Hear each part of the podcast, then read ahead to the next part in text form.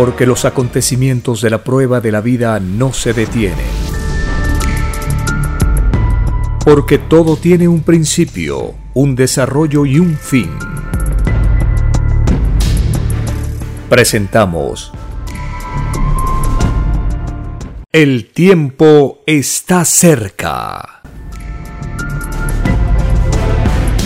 Una gran oportunidad para cambiar nuestros destinos y la vida. El cambio de costumbres provocará la caída del sistema de vida, de las leyes del oro. Los acontecimientos le salen al encuentro a las criaturas. Una nueva revelación, escrita por el primogénito solar, Alfa y Omega, se extiende por el mundo.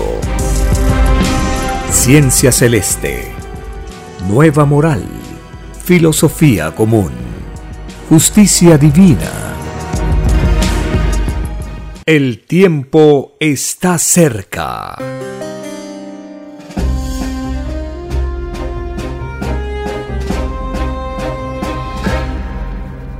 Agradeciendo al Divino Padre Eterno, a la Divina Madre Universal, iniciamos una nueva edición de este programa para compartir las enseñanzas de las Sagradas Escrituras y la promesa de la llegada del gran consolador que representan la ciencia celeste. La ciencia celeste es la continuación de la palabra viviente del divino creador. Cuando empezó el autor de los rollos telepáticos a mostrar, a exhibir los rollos, los planos que le escribía, los primeros que vieron los rollos, dice el Divino Padre Eterno, no se tomaron el trabajo de estudiar la nueva revelación. Fueron cómodos y juzgados serán como todos, pues en la cultura, en la educación, a todos se enseñó que lo de Dios está primero por sobre todas las cosas. ¿A qué se debe esta indiferencia de los que pidieron ser los primeros en conocer los rollos del Cordero de Dios? Se debe, dice el Divino Padre, al grado de ilusión que tienen los espíritus y a la comodidad que el sistema de vida ejerce en las costumbres de cada uno. Esta ilusión desemboca en la incredulidad. Y esta es una herencia que viene de padre a hijo, de generación en generación, porque el extraño sistema de vida, basado en la ley del oro, nunca enseñó las sagradas escrituras, ni enseñó una disciplina para poder cultivar las virtudes, desarrollarlas, perfeccionarlas. La influencia que ejerce el sistema materialista, el sistema capitalista, sobre los espíritus humanos, en las Sagradas Escrituras se anunció como la roca, cuando Cristo dice, sobre esta roca construiré, edificaré mi iglesia. Él observa todo el planeta, toda la humanidad, los seres humanos, y observa el egoísmo que se apodera de los espíritus y a esto se añade la ignorancia de los padres. Esto produce en las personas una indiferencia, una dureza de corazón, un conformismo desvirtuado. Y aparece por sorpresa la nueva revelación. ¿Qué sucede? A todos nos coge ilusionados, influenciados por extraños términos, conceptos, palabras, modismo, costumbres, hábitos. Nos coge en medio de nuestros quehaceres mundanos. Allí aparece la continuación de las Sagradas Escrituras. Los que van reconociendo la nueva revelación significa que han sido espíritus que durante su existencia, su vida, que en su destino, la virtud de la búsqueda está en desarrollo, porque el nivel de buscadores que encuentran la nueva revelación de Dios es muy variada. Hay buscadores muy profundos que viajan de rebaño en rebaño buscando la verdad y la encuentran. Otros encuentran la revelación, por momentos se ilusionan y luego se enfrían. Otros buscadores son consecuentes y permanecen año tras año, década tras década. Es por eso que se escribió, de todo hay en el rebaño del Señor. ¿Qué clase de buscadores somos cada uno de nosotros? Basta mirar en su interior, sentir los latidos que el corazón ejerce en la conciencia para saber en qué grado, en qué etapa se encuentra cada uno en la búsqueda de la verdad. Porque ese es el mandato que da el Divino Padre por medio de sus enviados, los profetas, por medio de su Hijo primogénito, Moisés, Jesús de Nazaret, y ahora Alfa y Omega, vuelve a recordarnos que se nace buscando la verdad, que nos iniciamos en el mundo del conocimiento y durante toda la vida seguimos buscando y partimos, morimos en esa búsqueda, porque el conocimiento de Dios no tiene límites y la palabra viviente que Él ha revelado a la humanidad por las Sagradas Escrituras influencia a cada época, toda generación siempre se encuentra, desde que el mundo es mundo, desde que fue revelado los mandamientos de Dios y las escrituras, siempre se encuentra con la palabra viviente de Dios. No hay una criatura en el planeta que no haya escuchado que existe Dios, sus mandamientos, sus escrituras. No hay uno solo en el planeta, porque lo de Dios es universal y no es exclusivo de nadie.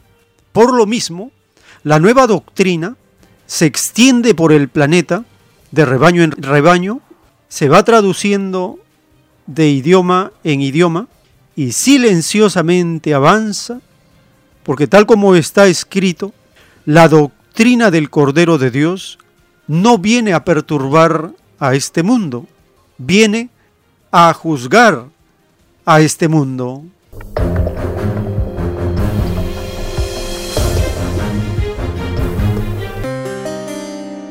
Bienvenidos. Un saludo a las familias con quienes compartimos esta lectura de las Sagradas Escrituras y la buena nueva de la revelación prometida por el Hijo de Dios cuando anunció que llegaría el Espíritu de la verdad que nos conduciría a toda la verdad, que ya no hablaría de sí mismo, sino que lo escuchado al Padre Eterno él nos daría a conocer y nos anunciaría las cosas venideras. Todo esto está escrito en el libro Lo que vendrá. Allí están los títulos de los rollos telepáticos del Cordero de Dios. El autor de los rollos a los hermanos, a las hermanas, siempre recomendaba leer los títulos del libro Lo que vendrá porque allí conocemos idea por idea, sensación por sensación, célula por célula, molécula por molécula, segundo por segundo, qué le sucederá a cada uno según sus obras. Y corresponde al juicio intelectual de Dios para este mundo.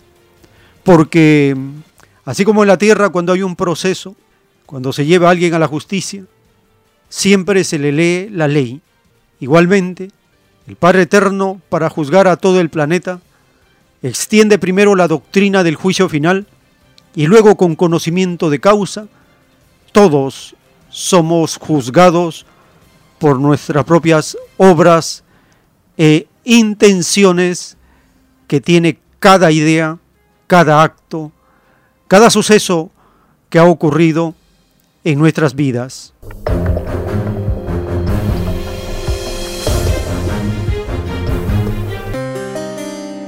Iniciamos escuchando al autor de la escritura telepática. Él nos recuerda que los llamados religiosos de esta época moderna son los mismos fariseos de la época romana y a ellos se les acusa de causar la división y generar una confusión planetaria frente a un solo Dios, frente a una sagrada escritura, porque lo de Dios no divide ni confunde a nadie. Lo de Dios es una verdad, una ley, es una palabra viviente. Lo de Dios no es religión, no son religiones. Lo de Dios no son interpretaciones limitadas de seres acomplejados por el oro, materializados en grado sumo. No. Lo de Dios son las virtudes, la espiritualidad que está en todos. Lo de Dios es lo que permanece, no lo efímero. Es la esencia, no el fenómeno. Es el contenido, no las formas. Porque todo ello va cambiando. Escuchemos al autor de los rollos telepáticos cuando explicaba a los hermanos y respondía a todo tipo de preguntas que le hacían.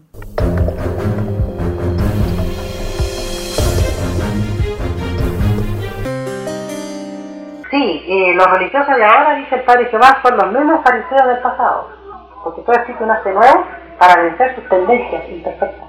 Y las imperfecciones muchas veces requieren de mucha existencia. Y mientras tanto, ¿dónde se encuentran? Eh, ellos en el cosmos, porque uno de la Tierra, de los planetas, sale al espacio. Entonces, dice el Padre, los espíritus religiosos, hijos, en lejanos mundos hicieron lo mismo. En infinidad de planetas sembraron la división, la confusión, construyeron extraños monumentos, me dividieron a mis hijos de otros rebaños. Aquí en la tierra hicieron igual. Para que no lo hicieran, yo le puse en el Evangelio solo Satanás vive. Era una advertencia para ellos. Por siglos el mundo dividió frente a un Dios. Entonces Padre, esta extraña división se llama en el reino de Dios confusión mental. Y esta división extraña se paga segundo por segundo. Este es el pago que tiene un estilo religioso. Los llamados religiosos, dice el Padre Jehová, no tuvieron la habilidad mental, a través de los siglos, de crear una sola psicología del Evangelio de Dios. Porque la cabecita, la mente no les dio para tanto. Solo. El Padre les llama a ellos en revelación lo más atrasado de la evolución humana. Tan atrasados fueron que ninguno de los que le siguieron en la vida, ninguno entra al reino de. Todos tienen la influencia de la división. Para entrar al reino hay que tener la inocencia intacta, tal como se salió del reino. Por culpa de ellos, el llamado mundo cristiano no entra al reino, ni ninguno ha entrado. ¿Va comprendiendo el llorar y sufrir el tiempo está cerca. En la doctrina del juicio final, en los rollos telepáticos del Cordero de Dios, el Divino Padre Eterno nos anuncia lo que viene. He aquí que por recibir una extraña herencia impuesta por hombres que habían violado la ley de Dios es que tenéis que enfrentar el divino enojo del Hijo primogénito. Enojo que causa llorar y crujir de dientes. Enojo que estremece a ejércitos de querubines de la naturaleza. He aquí la divina individualidad solar actuando en lo viviente de la materia y de los espíritus. He aquí que nadie podrá estar en pie, porque por cada violación salida de vosotros, sale también un movimiento sísmico. Por cada molécula de pecado corresponde sismo en la tierra y en los mares, porque disfrutasteis de la vida con íntima alianza con los elementos de la naturaleza, y ellas también participan del divino juicio final. Y lo que fue vuestra naturaleza se constituye en vuestra pesadilla, porque no cumplisteis lo de Dios por sobre todas las cosas en la prueba de la vida. Si hubieseis cumplido, la naturaleza no tendría enojos. Los enojos de la naturaleza los provocasteis vosotros, segundo por segundo, molécula por molécula, porque vuestra obra incluyó la violación a la ley del Padre, escrito por el primogénito solar, Alfa y Omega.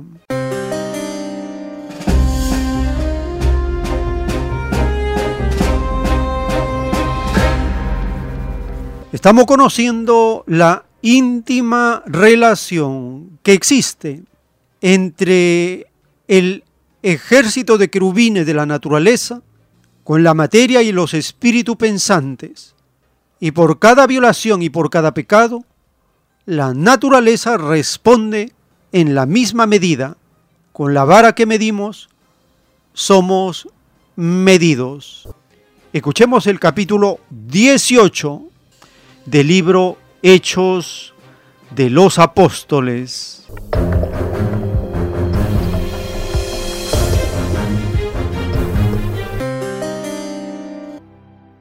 Capítulo 18 Pablo en Corinto Después de estas cosas, Pablo salió de Atenas y fue a Corinto, y halló a un judío llamado Aquila, natural del Ponto, recién venido de Italia con Priscila, su mujer, por cuanto Claudio había mandado que todos los judíos saliesen de Roma. Fue a ellos, y como era del mismo oficio, se quedó con ellos, y trabajaban juntos, pues el oficio de ellos era hacer tiendas. Y discutía en la sinagoga todos los días de reposo, y persuadía a judíos y a griegos. Y cuando Silas y Timoteo vinieron de Macedonia, Pablo estaba entregado por entero a la predicación de la palabra, testificando a los judíos que Jesús era el Cristo. Pero oponiéndose y blasfemando estos, les dijo, sacudiéndose los vestidos, Vuestra sangre sea sobre vuestra propia cabeza. Yo, limpio, desde ahora me iré a los gentiles y saliendo de allí, se fue a la casa de uno llamado Justo, temeroso de Dios, la cual estaba junto a la sinagoga.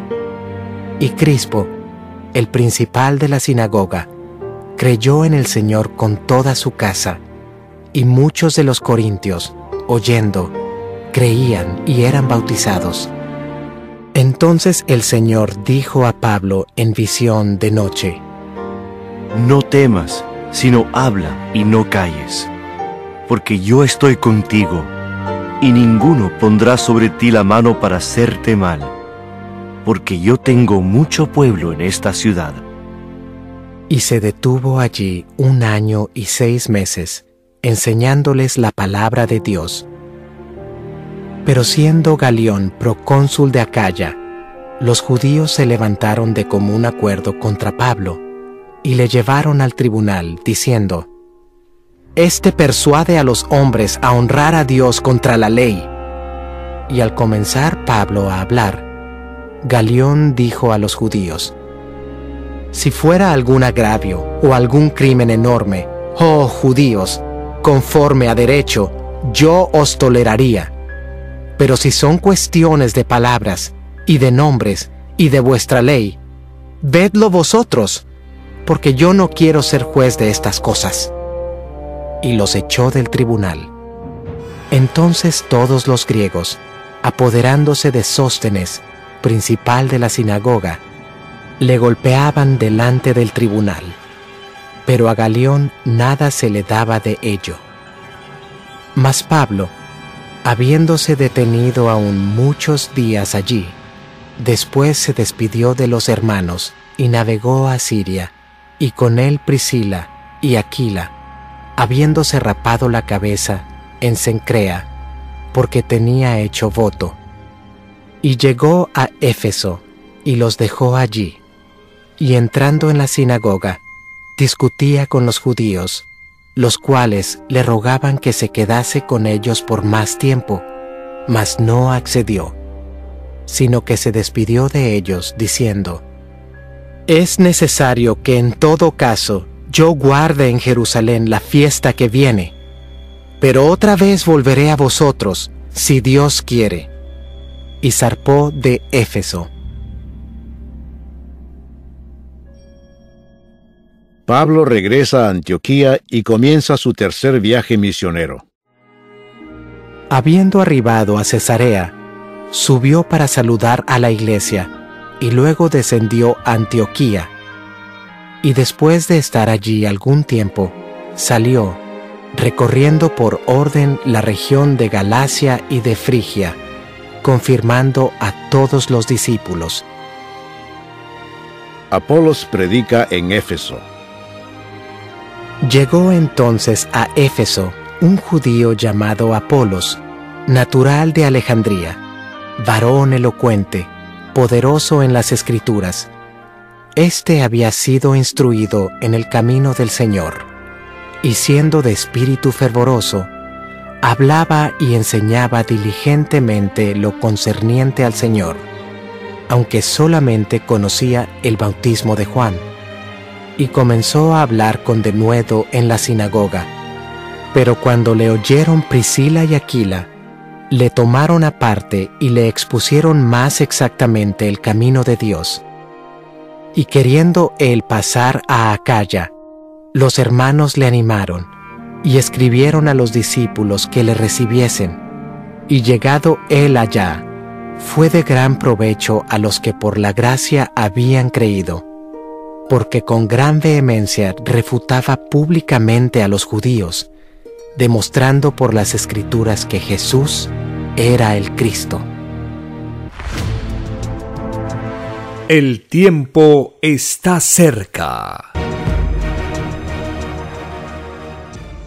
Para siempre tener a las escrituras como una guía, a la luz de la revelación, para saber cuáles son las consecuencias de los actos, de las acciones a nivel individual, a nivel de la humanidad, para participar activamente en las leyes sociales en las cuales hemos pedido experimentar, hemos pedido vivirlas y transformar la realidad si es que ésta no iba en la línea de las escrituras y los mandamientos.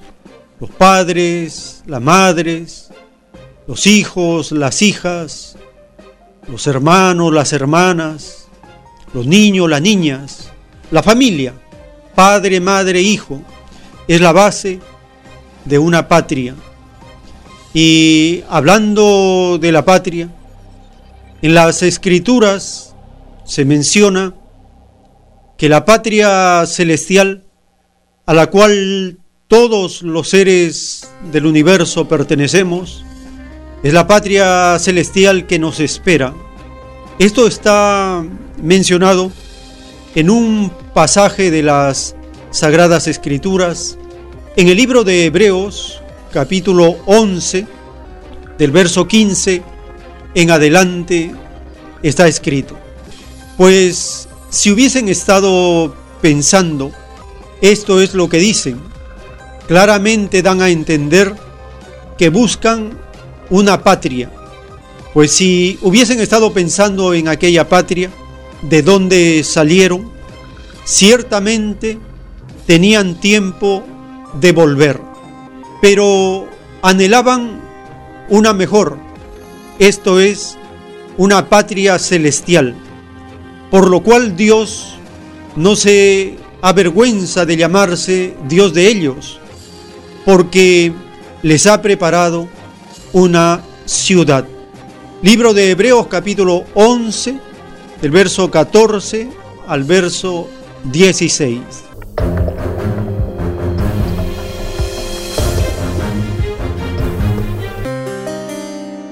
En este pasaje de las Sagradas Escrituras se menciona de los afanes de buscar una patria, de tener una patria. Pero siempre los seres vivientes anhelan la patria celestial.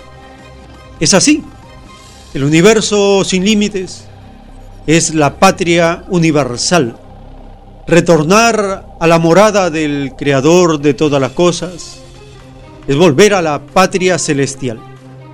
Estando temporalmente de pasada en este planeta, todos los seres pensantes, los seres humanos, pedimos al Creador como patria a todo el planeta. Esa es la patria de todos los seres vivientes en esta morada. Por eso se menciona la morada planetaria. Todos hemos pedido una sola patria, pero como es una prueba de vida, podemos haber equivocado el camino. ¿Cómo se equivoca la promesa? ¿Cómo se falla la promesa? Si pedimos una patria planetaria, al dividir al planeta en naciones y convertir a las naciones en patrias, se está desafiando, se está violando la promesa de la patria planeta. La pregunta es, ¿por qué se tuvo que dividir al planeta en naciones y llamarlas patrias? ¿Fue para cumplir los mandamientos de Dios? No. ¿Fue para cumplir las enseñanzas del Evangelio? Tampoco. Se hicieron, dice la revelación, las llamadas patrias por apetitos y por ambiciones basadas en la riqueza, en la propiedad, en el beneficio particular. No se pensó en la ley común.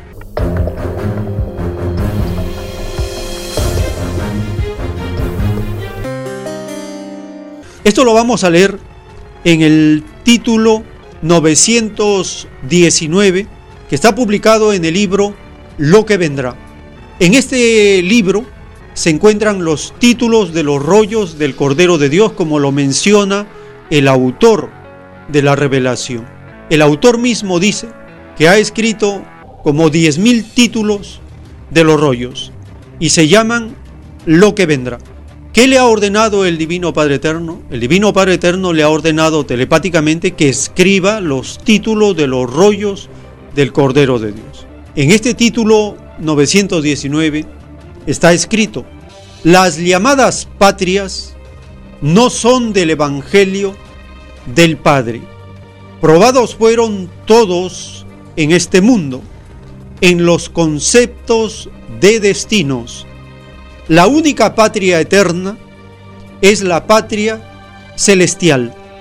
Ninguna llamada patria, salida del extraño sistema de vida, del oro queda en este mundo.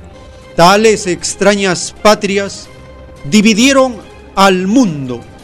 Solo Satanás divide.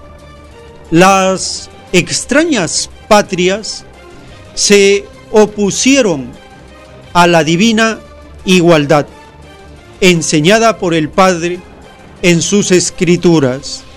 Es más fácil que entren al reino de los cielos los que en la prueba de la vida trataron de imitar lo dicho por el Padre dentro de sus imperfecciones a que puedan entrar los que imitaron lo de los hombres, dictado por escritura telepática, por el divino creador de todas las cosas, al primogénito solar, alfa y omega.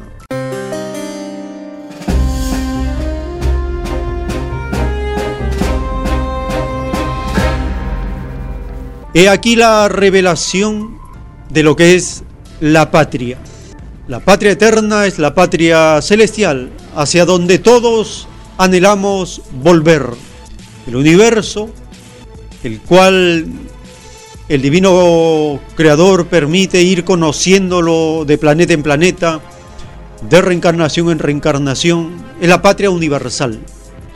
Estando en una morada, tenemos que tener el ideal que todo ese planeta es nuestra patria, la patria planetaria. Es un ideal para que los seres eliminemos una serie de dramas, de problemas que se generan cuando se viola la ley del Creador.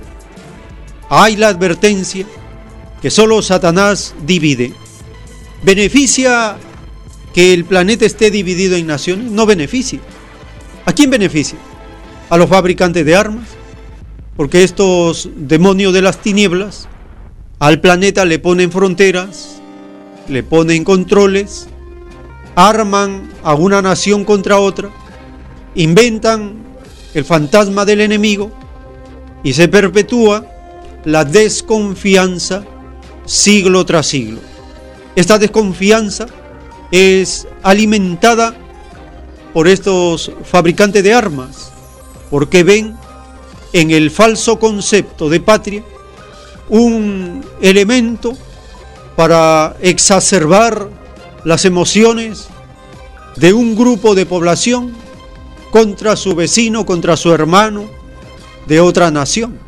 Dividir al planeta en naciones no se ha hecho para cumplir la ley de Dios, sino para que los fabricantes de armas tengan más riquezas y estos sigan perpetuando el sistema de vida de la división. Porque si todos nosotros, en el ideal de la patria planetaria, luchamos, resistimos e impedimos la división del planeta, creen que los fabricantes de armas van a poder vender sus instrumentos de destrucción, de muerte?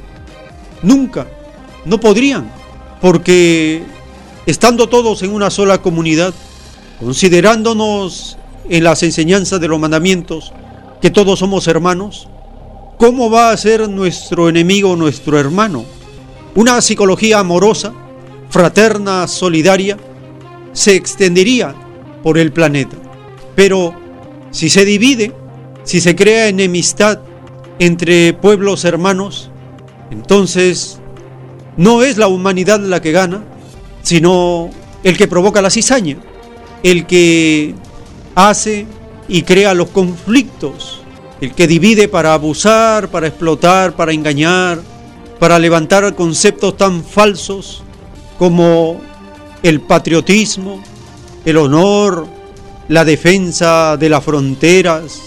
Esos son conceptos creados por un sistema de vida que no se basó en los mandamientos.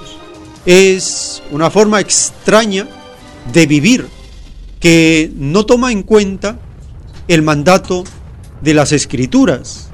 Un solo Dios, una sola doctrina, una sola bandera, un solo destino, un solo plan. Esto es así porque el sistema de vida salido de la ley del oro es un sistema que está en prueba de vida. No es un sistema que tenga en esta prueba de vida todo el beneficio que va a hacer las cosas bien. Como es una prueba, hay incertidumbre. ¿Se harán las cosas bien? ¿Se harán las cosas mal? Por los frutos se conoce el resultado. Por el fruto se conoce el árbol. Por las obras se sabe si se cumple lo de Dios o no se cumple. Porque el extraño sistema de vida es una forma de entender a la humanidad. Pero como es un sistema tan imperfecto y primitivo, no ha podido todavía evolucionar al nivel de la civilización. ¿Por qué? Porque un sistema que sigue basándose en la fuerza, en el garrote, demuestra su primitivismo. Un sistema llega a ser evolucionado cuando desaparece la fuerza.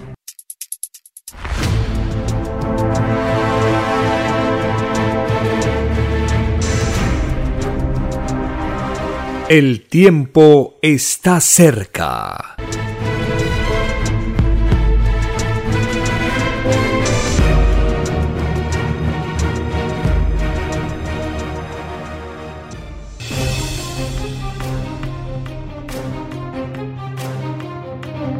Escrito está en uno de los planos del Cordero de Dios. El más grande error que han cometido los llamados libertadores es entregar el divino mando de un determinado rebaño a un grupo de ricos que nada tienen de espiritualidad, que solo poseen mezquinos ideales, no son hijos de la luz, son ciegos guías de ciegos pues para llegar a detentar todo poder, aunque pasajero sea, hay que ser limpio de corazón, hay que poseer la divina virtud de ser hijo del pueblo, o bien hijo de mi divino rebaño, que son todos los obreritos del mundo, sí hijo divino. Así es y así será, hasta la total caída de los usurpadores de los derechos del pueblo esto significa que solo quedará un divino gobierno de obreritos en todo el planeta, pues ese fue mi divino mandato hace ya infinitos siglos, cuando dije divinamente, te ganarás el pan con el sudor de tu frente. Lo que yo tu divino Padre Jehová quería era que el hombre se gobernara en su propia herencia, es decir, por el propio trabajo. Eso significa Hijo del Hombre, es decir, Hijo del Trabajo, escrito por el primogénito solar, Alfa y Omega.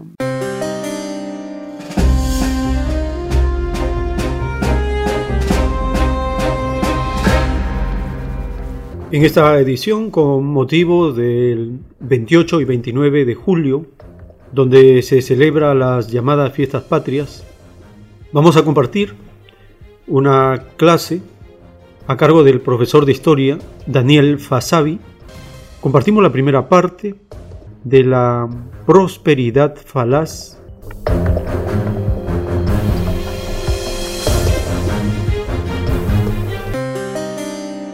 Cuando a mí me dicen prosperidad falaz en el examen de admisión, es una época que duró de 1845 a 1871. Lo que debemos recordar es lo siguiente.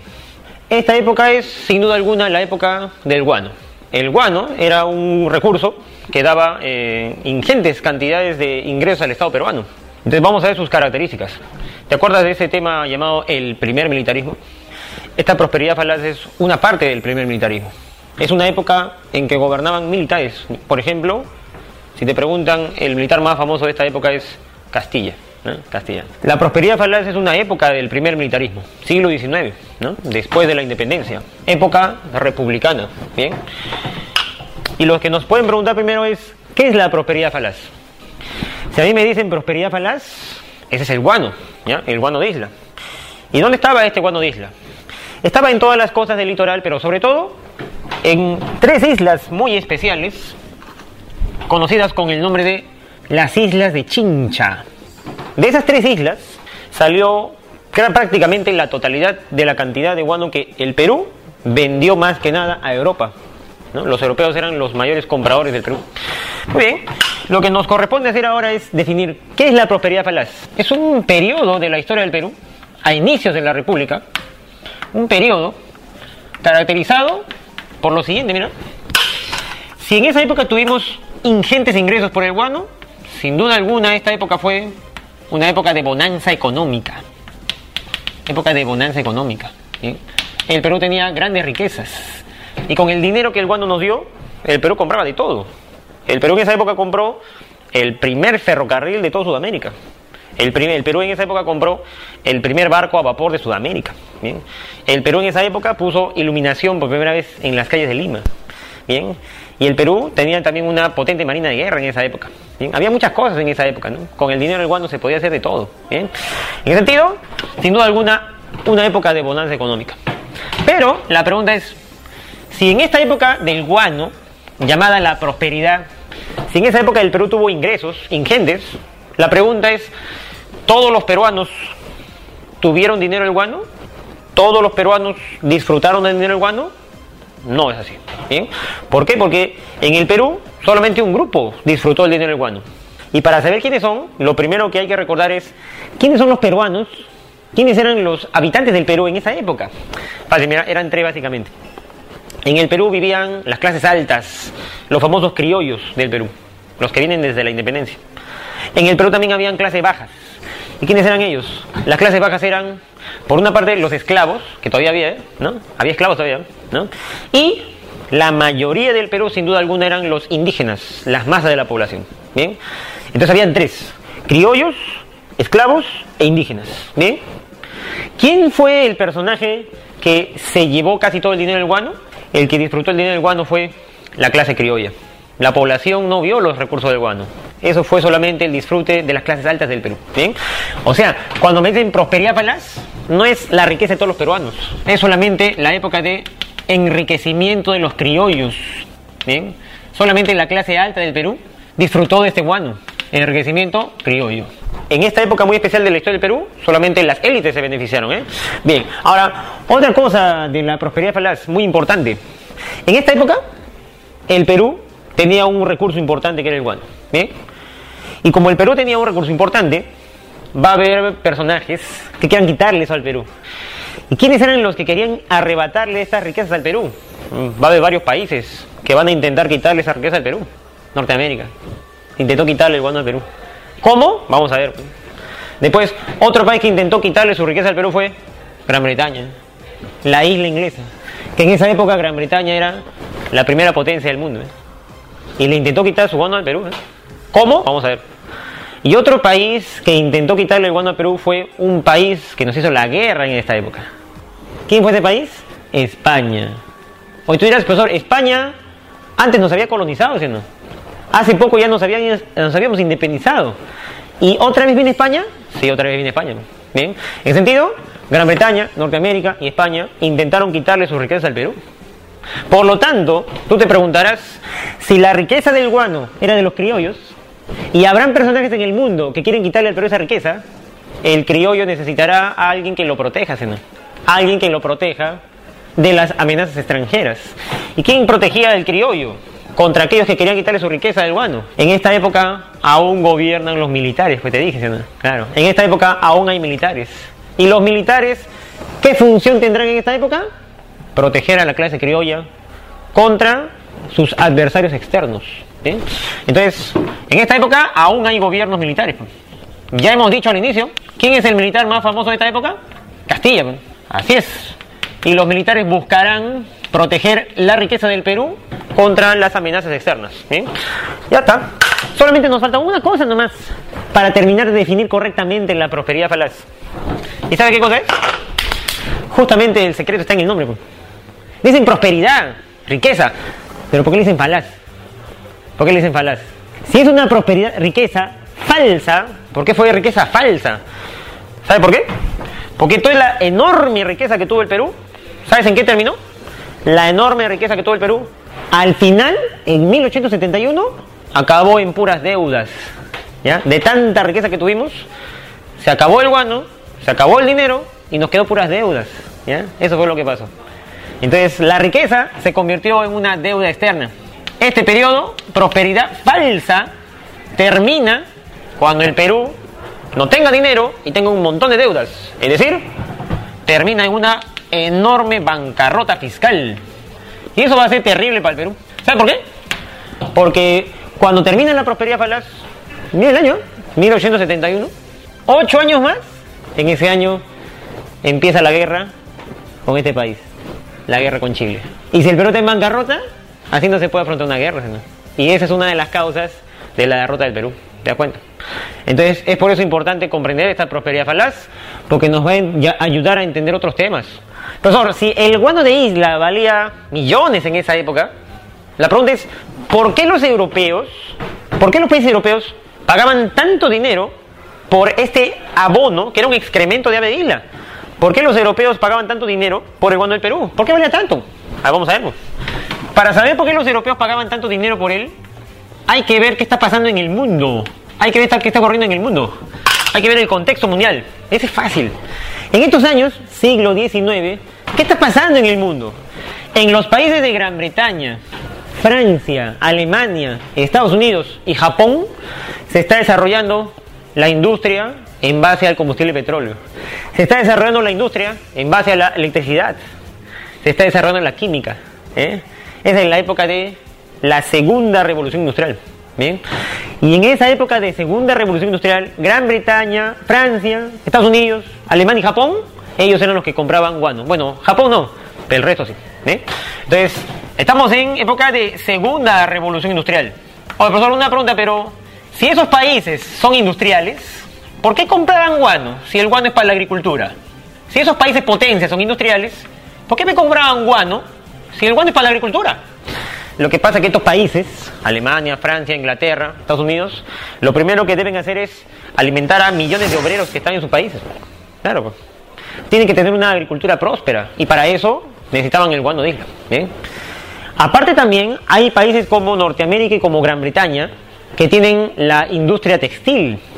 Y para desarrollar la industria textil necesitan grandes cantidades de cosechas de algodón.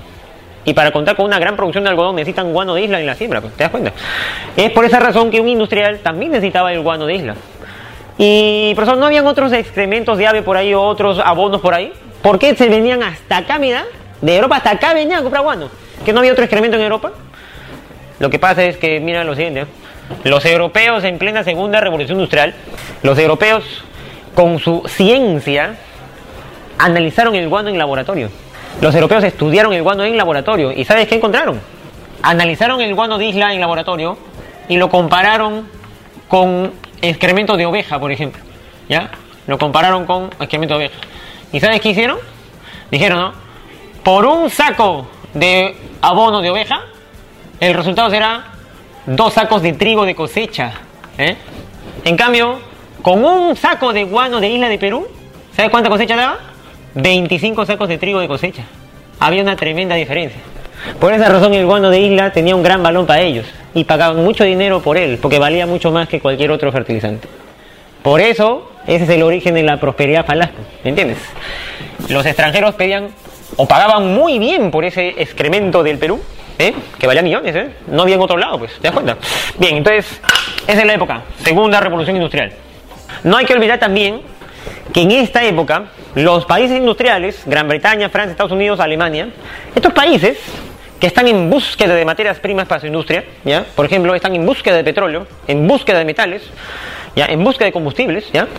estos países que están en búsqueda de recursos, ¿dónde consiguen los recursos? Gran Bretaña, Francia, conseguían los recursos en África, conseguían los recursos en Asia, conseguían recursos en Oceanía, es decir, Gran Bretaña, Francia, Alemania invadían continentes, invadían África, invadían Asia y conseguían colonias donde conseguían materias primas y recursos para su industria. Estos países que invaden a otros países o a otras zonas se convertían en grandes imperios y como tenían colonias en todo el mundo, en África, Asia, Oceanía, estos países de Gran Bretaña, Francia Alemania se convirtieron en los imperialismos coloniales.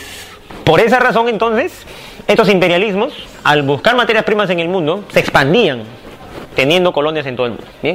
Esta es la época que se está desarrollando en el mundo, justo cuando el Perú está en prosperidad falaz. ¿bien? Y esa época nos ayuda a entender por qué valía tanto el guano. ¿Cuáles son las características de la prosperidad falaz? ¿Cómo era el Perú en la prosperidad falaz? Primera característica, y no te olvides que cuando vemos características, siempre hay que verlo en aspectos. ¿eh? Aspecto económico, aspecto social, aspecto político, aspecto ideológico. ¿Cuáles son las características de la prosperidad falaz? Vamos a ver. Primero, característica económica. Si el Perú vendía guano de isla, lo que nos interesa saber es cómo vendía ese guano. ¿De qué formas el Perú vendía el guano? Bien, porque si recordamos cómo vendía el guano el Perú, vamos a saber por qué ganaba tanto dinero. ¿Cuáles fueron las formas de venta de guano de isla en esa época de prosperidad falaz? Primera forma de venta, del guano de isla, el arrendamiento. Segunda forma de venta del guano de isla, la consignación, la consignación. Tercera forma de venta del guano de isla, el famoso monopolio, el monopolio. El primer modo de venta que el Perú usó para vender su guano fue el arrendamiento. ¿Ya? ¿Y cómo es eso? Arrendamiento es alquilar, pues. Ya, ¿y cómo se alquiló eso? ¿Te acuerdas que había un presidente llamado Gamarra? En la época de Gamarra, en su segundo gobierno, había un comerciante en el Perú, había un comerciante peruano, bien astuto, llamado Francisco Quirós. Y ese comerciante peruano le propuso un negocio al presidente Gamarra. Y le dijo lo siguiente, presidente Gamarra, ahí en las costas del Perú hay unas islas que nadie usa, ahí nadie vive, hay unas aves guaneras nomás. Como el Estado peruano no lo usa, alquílamelas, dijo Quirós, el comerciante, al presidente peruano. Alquílame las islas, dijo Quirós al presidente de Perú, a Gamarra. Alquílamelas y yo te pongo un alquiler cada mes por las islas. Ahí nadie vive. El presidente del Perú necesitaba ingresos, él le dijo, ya, te alquilo las islas, ¿ya? Y Quirós le alquilaba las islas. Quirós le pagaba al Estado peruano un alquiler cada mes y Gamarra cobraba. Pero Quirós no pagaba nada, ni un centavo, por todo el guano que se llevaba a Europa y lo vendía allá. Quirós hizo millones y el Estado peruano cobraba un pequeño alquiler. ¿no?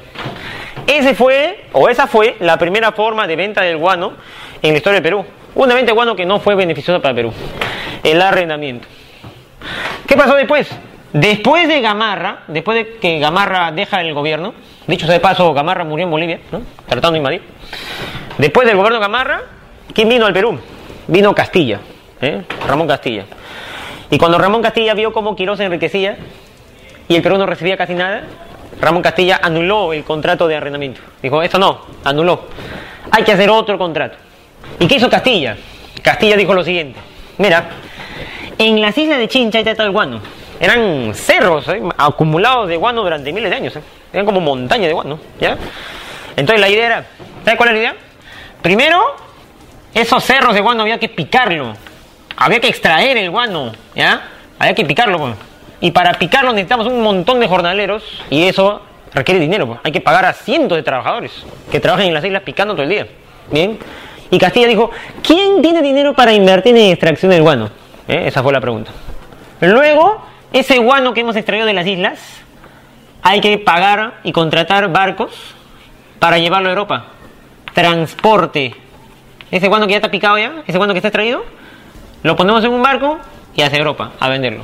Y Castilla dijo, ¿quién tiene dinero para contratar barcos y transportar el guano a Europa? Ese es el problema.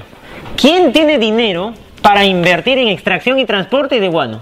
Cuando Castilla le preguntó a los peruanos, ¿algún peruano tiene dinero para invertir en el guano? Nadie tenía. Porque como tú recordarás, los criollos del Perú estaban quebrados. ¿Y cuándo quebraron? Quebraron en la independencia, pues. Porque San Martín y Bolívar le, le, les pidieron cupos de guerra. Estaban quebrados. Los peruanos no podían asumir esa inversión.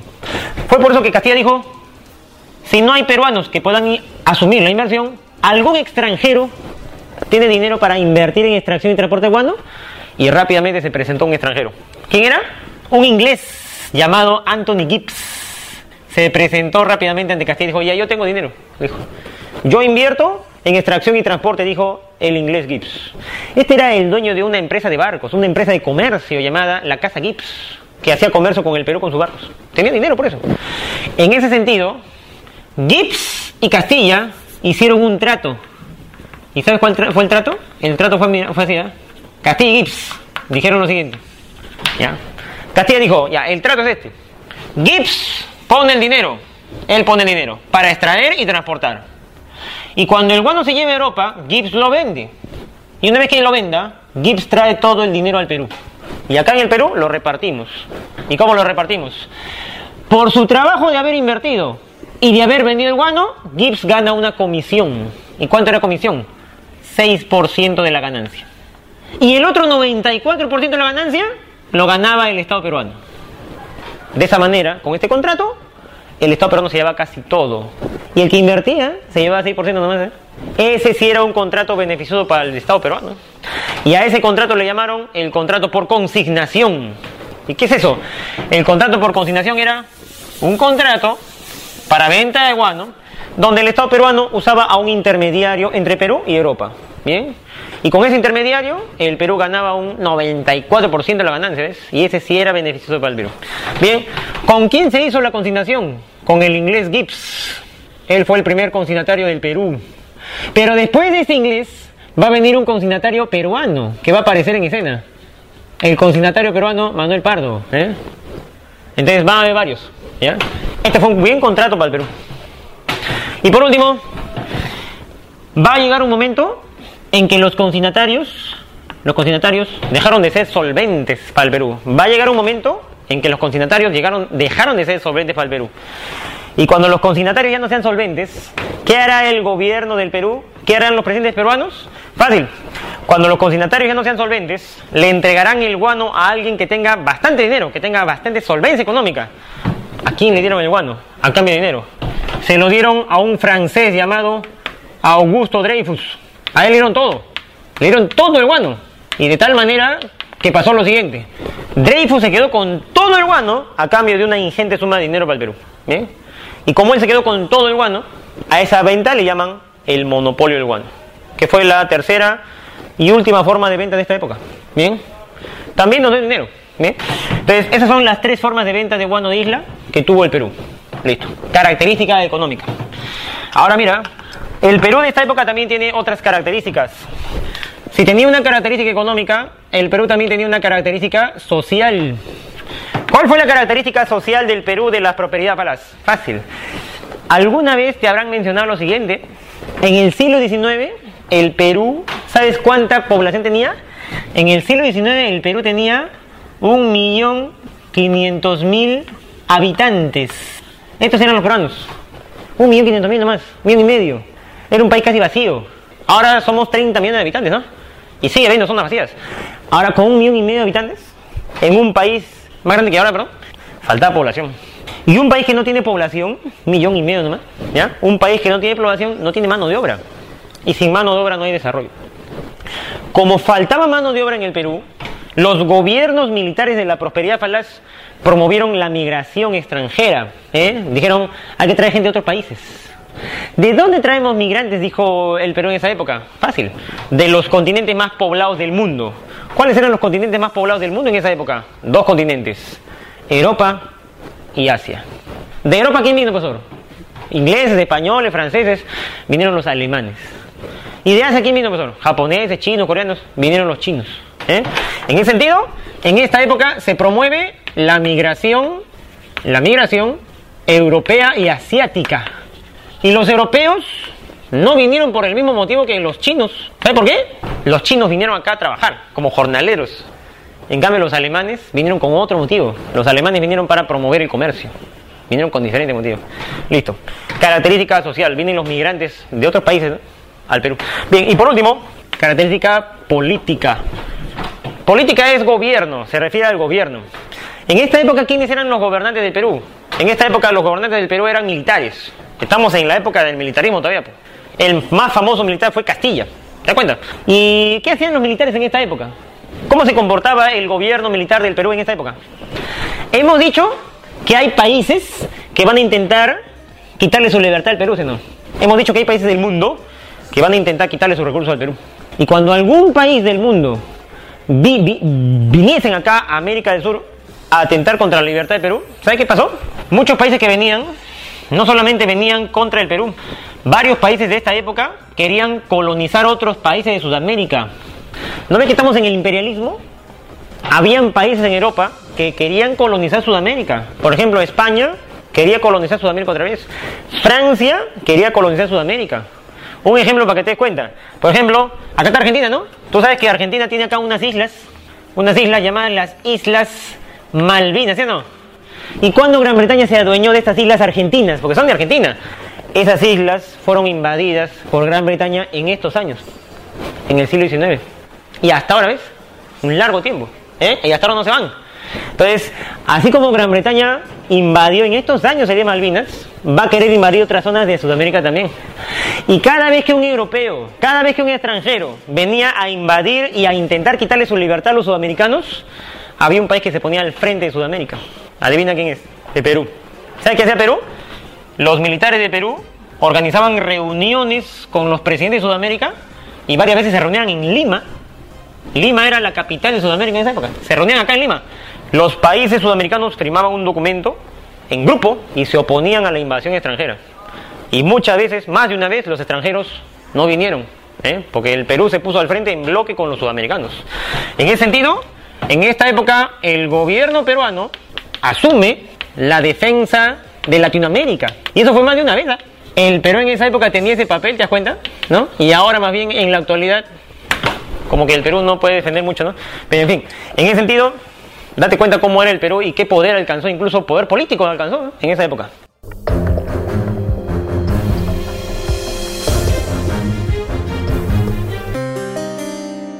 Les recordamos las actividades culturales de los domingos en Vegetalia, Girón Camaná 344 en el Cercado de Lima a partir de las 3 de la tarde, conversatorio con los asistentes y a las 4 la conferencia.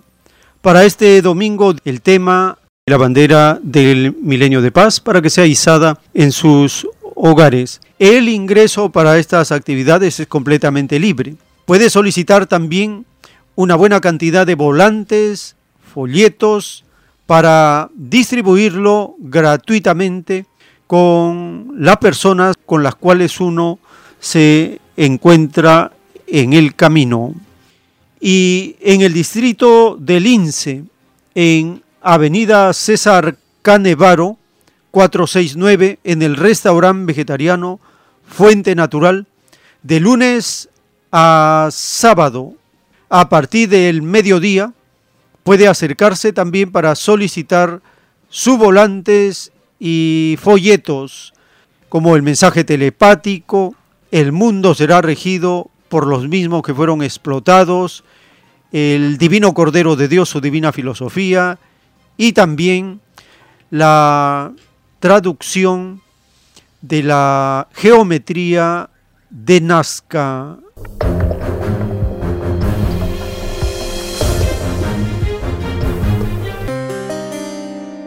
Así terminamos este segmento y les agradecemos por estar acompañándonos. Les invitamos a seguirnos porque tenemos más audios para compartir en la siguiente. Por la gracia del Divino Padre Eterno, vamos a continuar.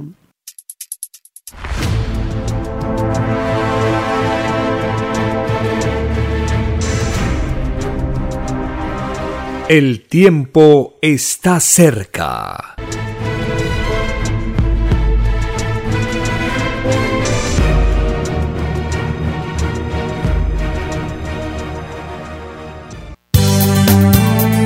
Es Radio Cielo. Una nueva era de la radio en el Perú. Programación de avanzada para todos. Es Radio Cielo. El mejor anhelo de tu vida. Es Radio Cielo. Sembrando amor es Radio Cielo. Ahora, tu radio favorita, Cielo, llega a todo el mundo. Visítanos e interactúa con todos tus conductores de la variedad de programas que ofrece tu radio Cielo. Radio Cielo en la red. Ingresa a la www.radiocielo.com.pe y desde tu teléfono móvil, interactúa con nosotros. Radio Cielo, a la vanguardia de la tecnología. tecnología. Cielo.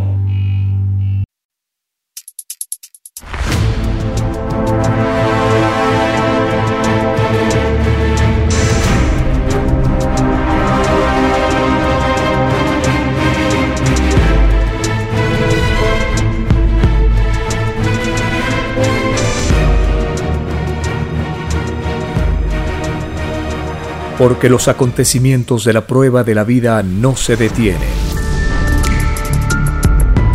Porque todo tiene un principio, un desarrollo y un fin. Estamos compartiendo. El tiempo está cerca.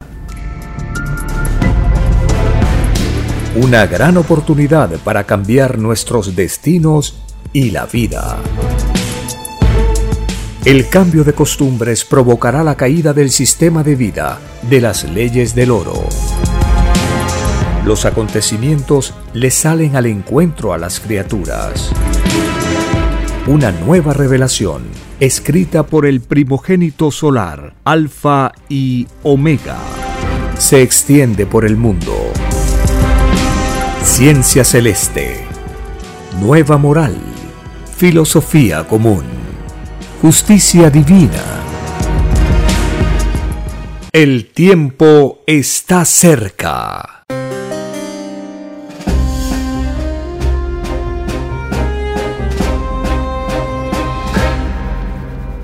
Gracias al Divino Creador de todas las cosas, gracias a la Divina Madre Solar Omega que se revela, se hace visible, se presenta, se aparece en los juicios finales anunciados en las escrituras para el fin de los tiempos.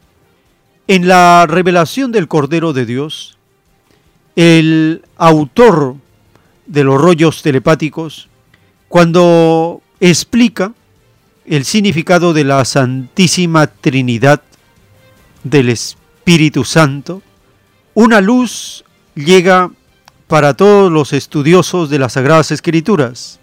El Espíritu Santo es el conocimiento, la inocencia que cada cual debe mantener en la búsqueda, en la conquista del conocimiento para sí. Ese poder puro del conocimiento se llama Espíritu Santo.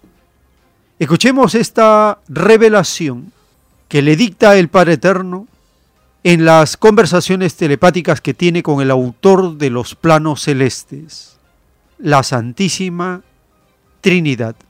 Escuchemos al autor de la escritura telepática.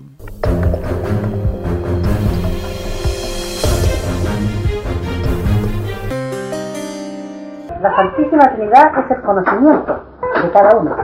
En el pasado se representó a los apóstoles como lenguetas de fuego y empezaron a dar idioma a los apóstoles, lenguas extrañas. Solamente eso dijeron que era Espíritu Santo. Sí, el, el Espíritu Santo es la inocencia de la Trinidad, la pureza del conocimiento. Entonces basta generar ideas y la criatura se está creando su Espíritu Santo. Nosotros tenemos Espíritu Santo humano. Arriba en el macrocosmos llamado Reino de los Cielos hay Espíritu Santo solar. Y a eso se refiere Jesucristo cuando, cuando él predicaba y le dijeron que llaman tus parientes y tu- tus hermanos y tu madre. Y él dijo que si hablan contra el Padre se perdonarán, contra el Hijo también. Pero he ahí, el que habla mal con- contra el Espíritu Santo no será perdonado ni en esta ni en la otra. Sí, porque como el conocimiento es universal, abarca a todos los planetas, todo el mundo, todo el que habla contra el Espíritu Santo habló contra todo el universo. Y en todas partes de los mundos le cierran las puertas. El que habló contra el Espíritu Santo habló contra sí mismo. Es una especie de renegación. Conocimiento y pureza, ¿no? Sí. Entonces, el Espíritu Santo es el conocimiento. Claro. es el Espíritu Santo? Sí, es desde el momento que empieza a generar ideas la criatura de una por una. De la inteligencia. Sí, está generando un conocimiento, una filosofía. El. Entonces quiere decir que todos tenemos Espíritu Santo. Todos sin excepción. Hasta el animalito en sus leyes instintivas tiene Espíritu Santo animal. Nadie es menos ante Dios. Ni la molécula es menos. Pero debe haber algo, algo especial porque como cuando bautizan a, a Cristo dice que baja el Espíritu Santo. Eh, aquí no hay algo especial, porque el Eterno no tiene distinciones, Él es justo, de una manera que escapa a la mente. No hay privilegios tampoco. Entonces, Aquí hay, hay derechos de jerarquía ante Dios.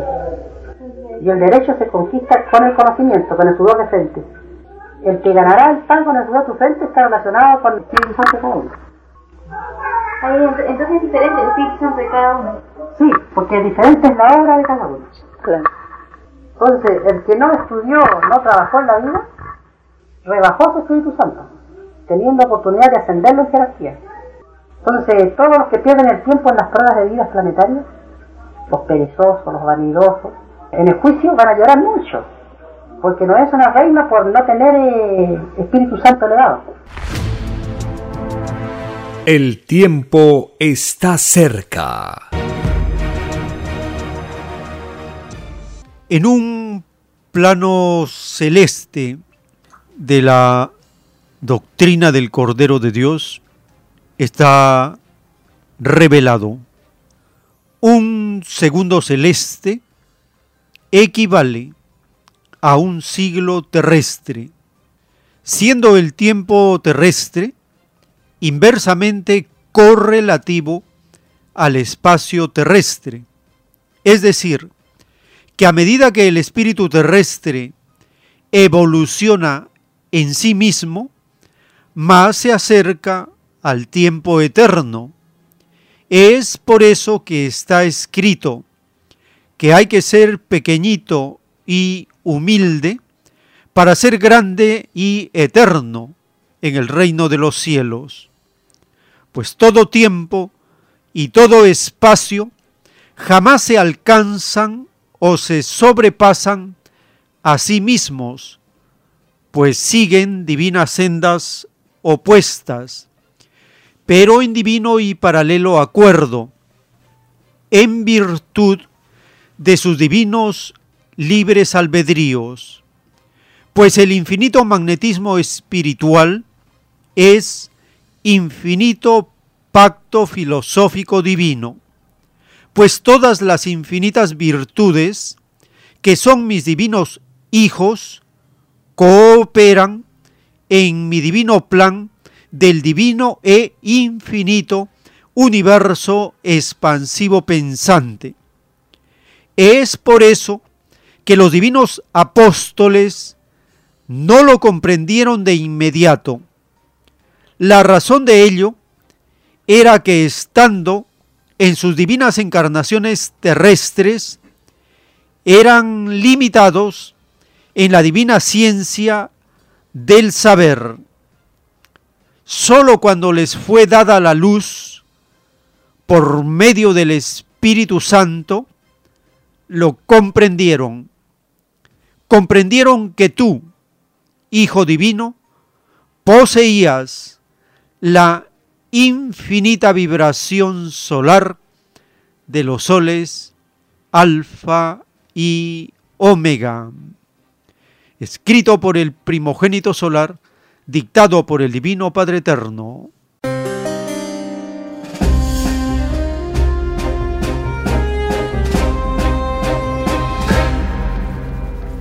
Estamos compartiendo la revelación del Espíritu Santo y es el conocimiento que cada uno debe lograr en pureza, en inocencia, en santidad, para ir evolucionando en jerarquía. En las Sagradas Escrituras y en el Nuevo Testamento, el Espíritu Santo es mencionado con frecuencia. Escuchemos el capítulo 19 del libro Hechos de los Apóstoles.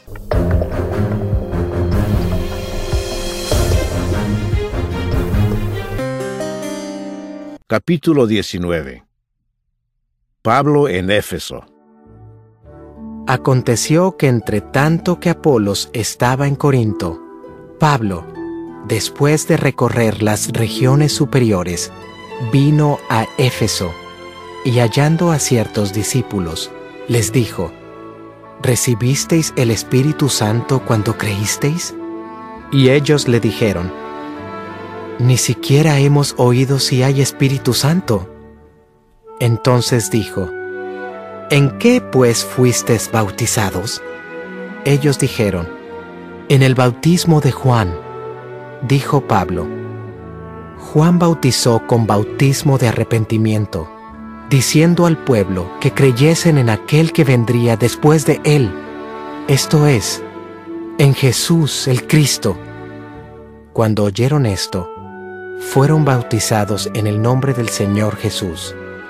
Y habiéndoles impuesto Pablo las manos, vino sobre ellos el Espíritu Santo, y hablaban en lenguas y profetizaban eran por todos unos doce hombres. Y entrando Pablo en la sinagoga, habló con denuedo por espacio de tres meses, discutiendo y persuadiendo acerca del reino de Dios.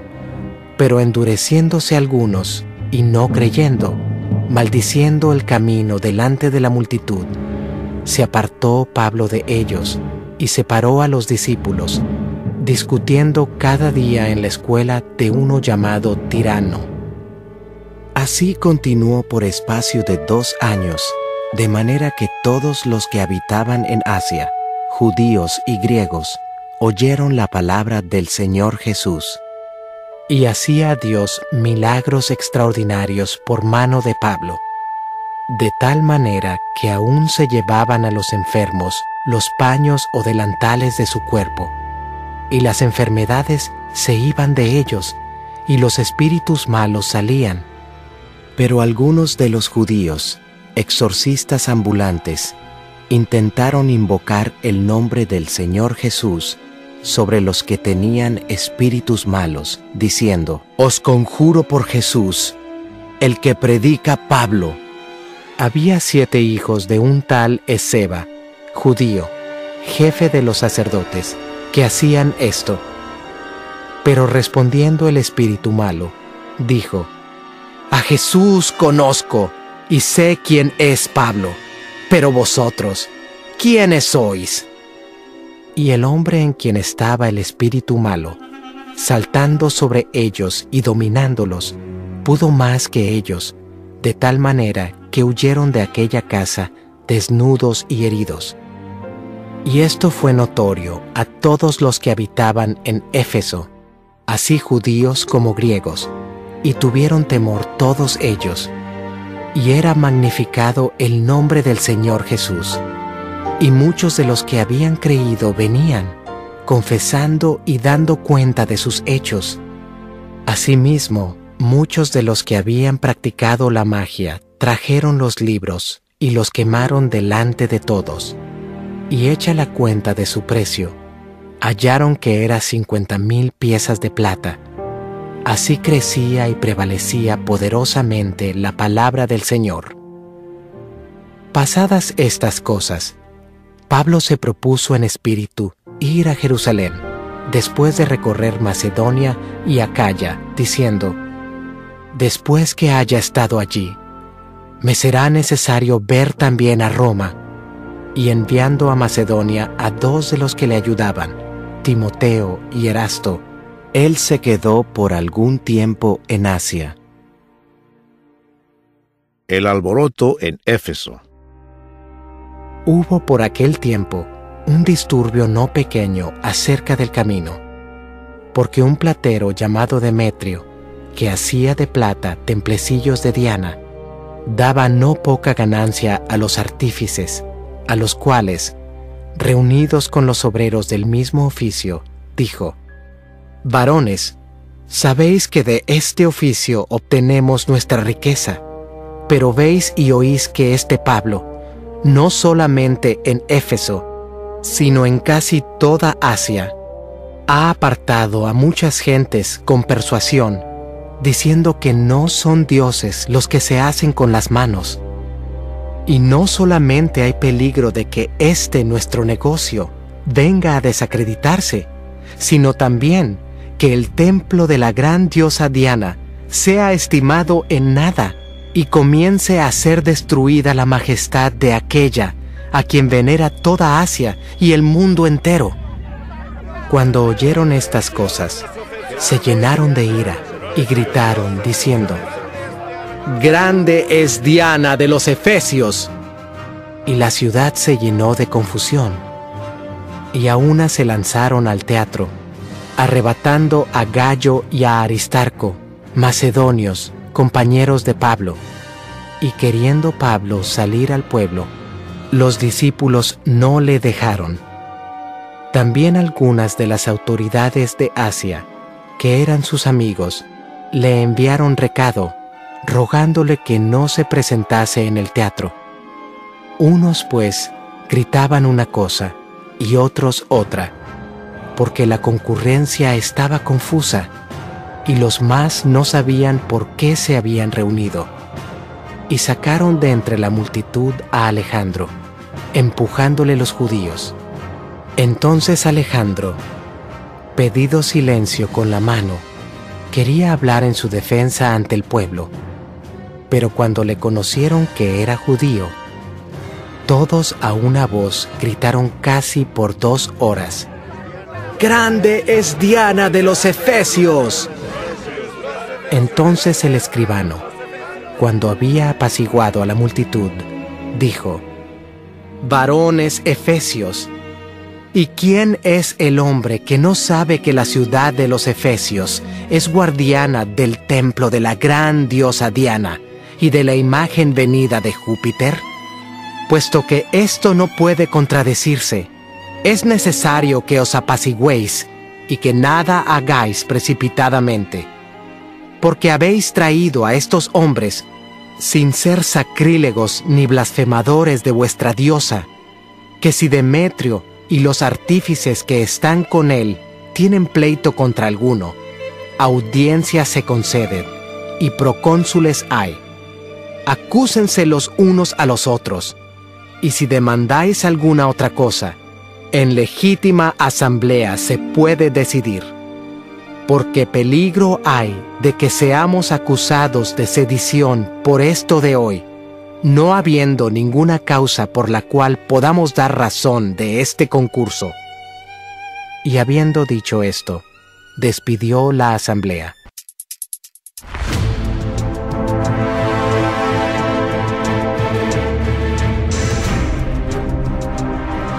El tiempo está cerca.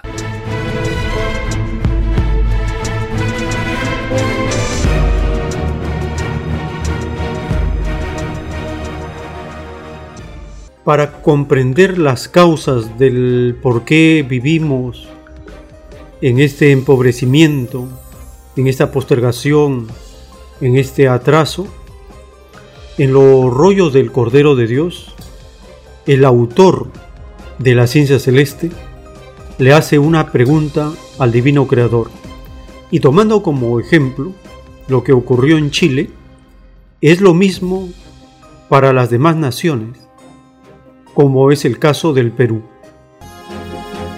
Divino Padre, que todo me lo iluminas, ¿por qué estos demonios nos gobiernan?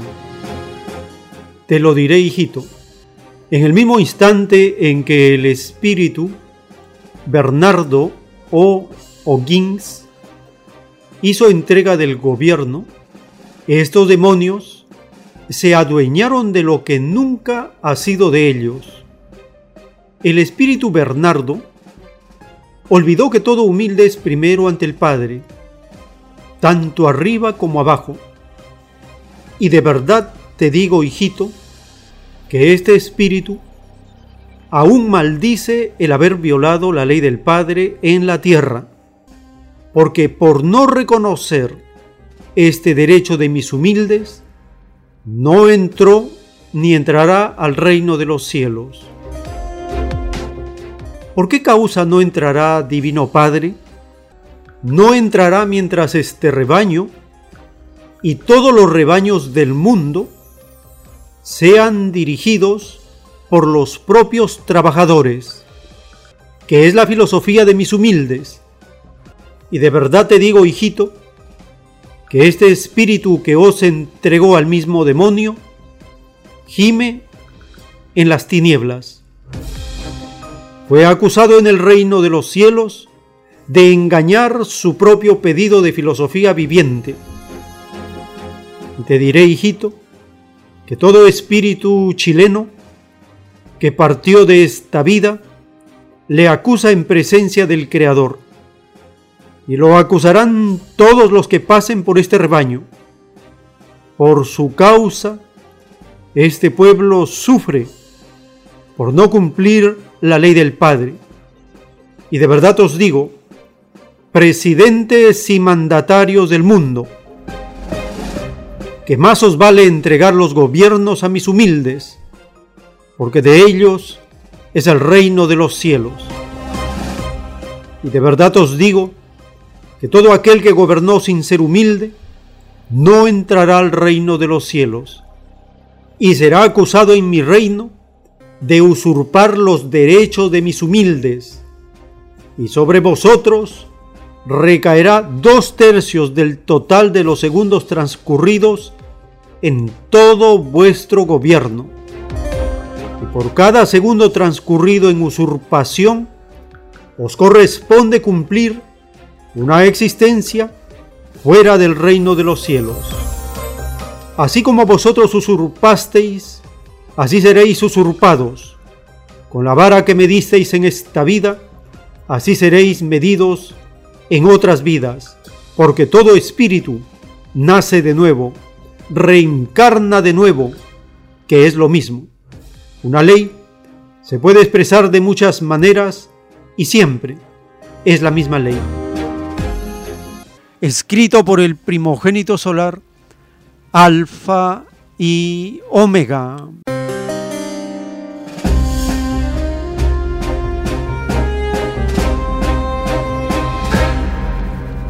Compartimos en esta segunda parte de la clase de historia del profesor Daniel Fasabi y nos va a hablar del segundo periodo de Ramón Castilla.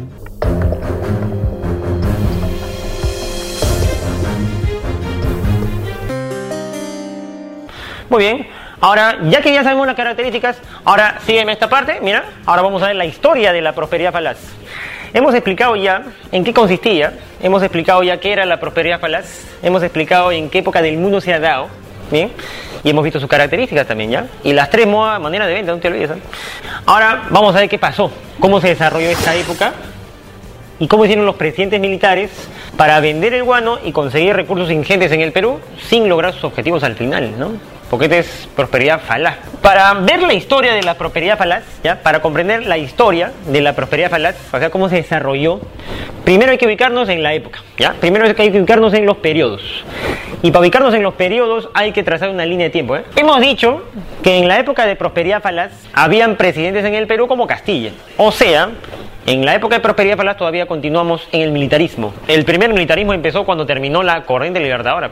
O sea, esta es la época republicana el primer periodo de la historia de la República del Perú. Bien, siglo XIX. El primer militarismo empezó en el año 1827. Ahí empezó el militarismo. ¿Y cuándo acabó el primer militarismo? El primer militarismo acabó en el año 1871. Ahí se acabó el militarismo. Bien. Este es el primer militarismo. 50 años de historia militar, ¿sabes? Ahí empieza la República del Perú. El militarismo empezó con una época caótica y pobre, sin recursos, y era puro caos, puro golpe de Estado, guerras civiles. El primer presidente del primer militarismo, ¿te acuerdas? Un tipo llamado José de la Mar, ¿te acuerdas? Y José de la Mar, militar, no duró mucho. ¿Por qué? Porque vino otro militar que le dio golpe de Estado, ¿te acuerdas? El presidente militar Agustín Gamarra. Y después de Agustín Gamarra, ¿quién vino? Después vino el presidente Orbegoso, ¿te acuerdas? Bien. Y a Orbegoso, Luis José de Orbegoso, también intentaron darle un golpe de Estado. Bien. Bueno, y de hecho le dieron golpe de Estado. ¿Quiénes eran sus adversarios de Orbegoso? Por ejemplo, aquel personaje que se autonombró presidente y se convirtió en el presidente más joven de la historia del Perú, ¿no? ¿Quién era? Felipe Santiago Salaberry. De los inicios del primer militarismo, había un presidente, le dan golpe de Estado. Había un presidente, le dan golpe de Estado. Era una época caótica, por golpe de Estado, guerra civil. Y en esta época el Perú no tiene recursos. Acá no hay guano todavía. ¿eh? No, no tienen guano ellos. Era la época pobre del Perú y sin recursos. Y con puro caos. ¿bien? Y a esa época, ¿cómo le llamamos? Vamos a darle un nombre, ¿eh? Vamos a darle un nombre. A esta época le vamos a poner el nombre de los primeros gobiernos. ¿Y quiénes eran esos primeros gobiernos? Fácil, pues acá lo tienes. La maga, marro, pegosa, la ver. ¿Y en qué terminó todo este caos? Este Perú sin recursos. Tú sabes que todo acabó en un acontecimiento muy especial. ¿En qué acabó todo esto? Todo acabó con el dominio de un militar llamado Andrés de Santa Cruz. Todo acabó con el dominio de un militar llamado Andrés de Santa Cruz. Y Andrés de Santa Cruz, ¿qué hizo? Fácil. Si tú ves el mapa acá, si tú ves el mapa, Andrés Santa Cruz fue el militar que controló Perú y Bolivia. Es decir, el que organizó la Confederación Perú-Boliviana. ¿eh? Y esa Confederación Perú-Boliviana, controlada por Santa Cruz, ¿qué le pasó? Otra guerra atravesó. ¿Quién destruyó la Confederación? Chile, ¿sí no? El gobierno chileno destruyó la Confederación, ¿sí no? Otra guerra. ¿eh? Era una época caótica, época de caos, no teníamos recursos, problemas por todos lados. Bien, esos es los primeros gobiernos. Pero estos primeros gobiernos, ¿cuándo se acaban? Los primeros gobiernos se acabaron en 1845. ¿Y por qué ahí se acabó esa etapa caótica, sin recursos, país pobre? Ahí se acabó, ¿sabes por qué? Porque a partir de este año, ¿ya? Viene Castilla. Y con Castilla empieza la prosperidad, ¿no? O sea, con Castilla empieza la riqueza del guano. ¿eh? Claro. Entonces ahí empieza la prosperidad falaz. La época del guano, la riqueza, que nos va a llevar a una, un sinnúmero de deudas, ¿bien? Cosa que hemos explicado, ¿sí no? Bien, entonces, en el primer militarismo hay dos etapas. El Perú pobre y el Perú rico. El Perú caótico y el Perú con ingentes recursos. La prosperidad falaz, ¿eh? ¿te das? Entonces son dos etapas del militarismo, ojo. Y para completarlo más todavía, para entenderlo más todavía, ¿qué está pasando en el mundo cuando estos acontecimientos ocurren en el Perú? ¿Qué está pasando en el mundo mientras en el Perú se desarrolla el primer militarismo? Fácil, pues. ¿Te acuerdas los primeros gobiernos caóticos? ¿Y te acuerdas de la Confederación Perú-Boliviana de Santa Cruz? ¿Con quién quería hacer comercio Santa Cruz, te acuerdas? Con la primera potencia del mundo. Acá en el mapa, Gran Bretaña, si no. ¿Y por qué quería hacer comercio con Gran Bretaña? Porque Gran Bretaña se encontraba en una etapa muy especial de su historia, ¿sí o no? Gran Bretaña se encontraba desarrollando su primera revolución industrial, la primera revolución industrial inglesa. Y como Inglaterra era un país muy próspero, el Perú quería ponerse en contacto con Gran Bretaña e Inglaterra. ¿Y cómo era ese contacto? A través del comercio. En esta época buscábamos estar conectados con Gran Bretaña e Inglaterra. Sin embargo, cuando estamos en segunda, en prosperidad falaz, perdón, cuando llegamos a la prosperidad falaz, el mundo ha cambiado. ¿sí?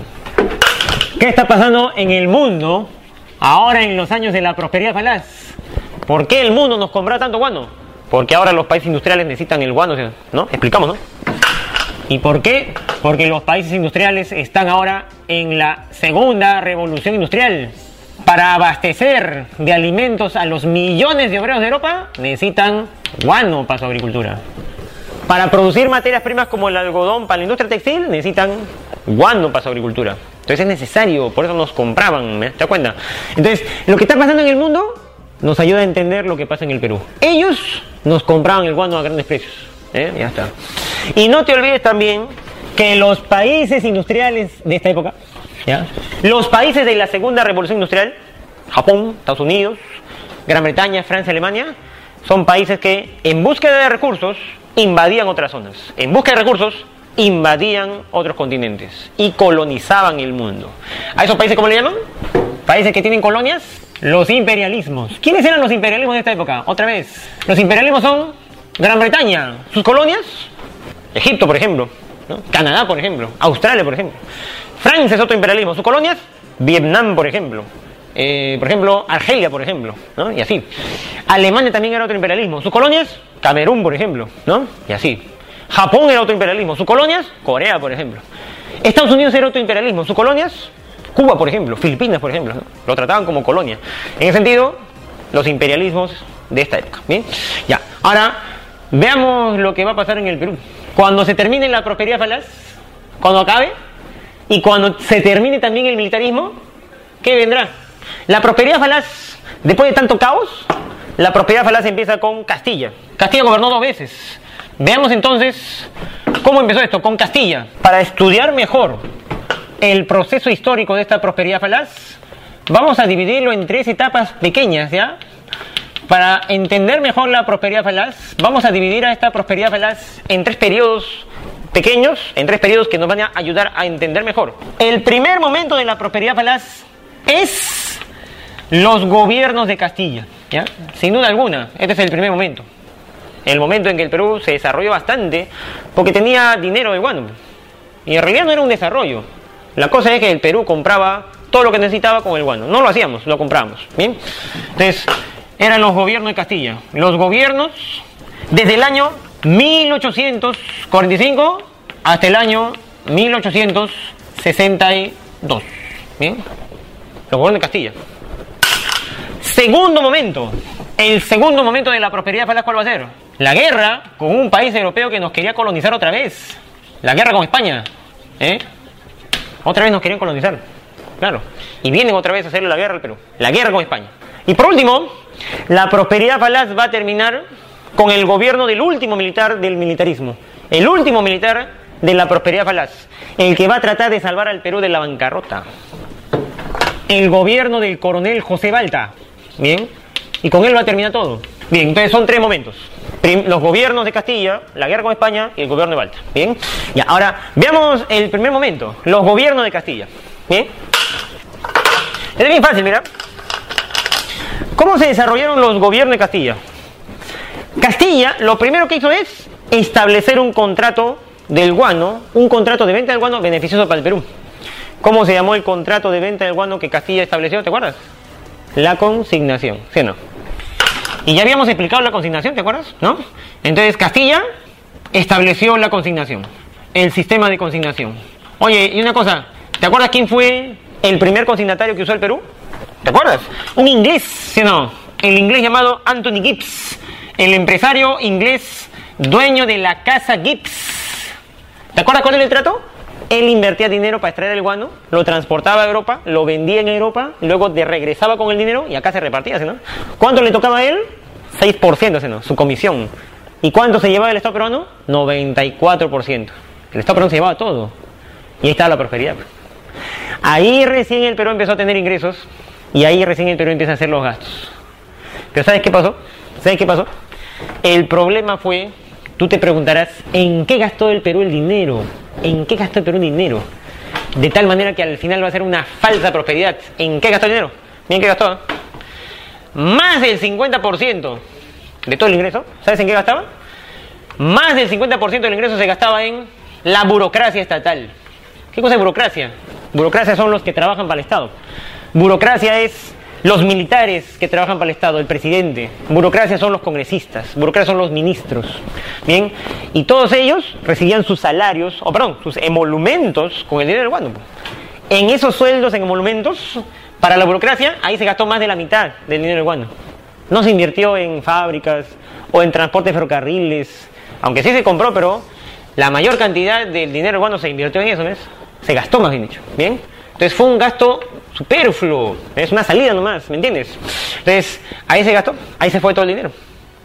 Como se gastaban casi todo en sueldos de la burocracia, el Perú se quedaba sin dinero, rápidamente lo gastaba todo. Y como Castilla rápidamente gastaba el dinero que Gibbs le traía, ¿ya? Castilla decía, si no tenemos dinero, ¿qué hacemos? Fácil pues. A Gibbs le pedían dinero y le decían, Gibbs, tú todos los años, le decía Castilla, todos los años me das el 94% del dinero del guano, ¿no? Tú todos los años me das el 94% del dinero del guano, le decía Castilla. Como ya nos gastamos el 94% de este año, Castilla le decía a Gibbs, Gibbs, adelántame el 94% del próximo año, ¿ya? Adelántame, porque el de este año ya me lo gasté ya. Adelántame, por favor, el 94% del próximo año. Y es por esa razón que Gibbs le adelantaba al Estado peruano, es decir, le prestaba dinero. ¿Bien? Y cuando Gibbs le adelantaba el 94% del próximo año, el gobierno se lo gastaba otra vez. Y el Estado peruano decía, ya, adelántame otra vez. Y Gibbs le dice, ya, otro adelanto. Y el Estado peruano se lo gastaba otra vez. Y Castilla, otro adelanto, por favor. Y así, Gibbs empezó a darle adelantos y adelantos y adelantos al Estado peruano. Y el Estado peruano se endeudaba, se endeudaba. Porque gastaban mal el dinero. ¿Me entiendes? En ese sentido, debido a esos adelantos, el Perú se va haciendo de una nueva deuda. O sea, la riqueza, la enorme riqueza, solamente sirvió al final para crearnos una nueva deuda. ¿eh? ¿Me entiendes? De mal gastado, mal administrado.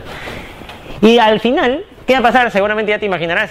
Al final, tantos adelantos, va a pasar lo siguiente. Pues. En este año, el guano se acabó. ¿Y qué va a quedar? Va a quedar la deuda, ¿no? Y ahí va a venir la falacia de esta prosperidad, pues. Falsa prosperidad, por eso, ¿me entiendes?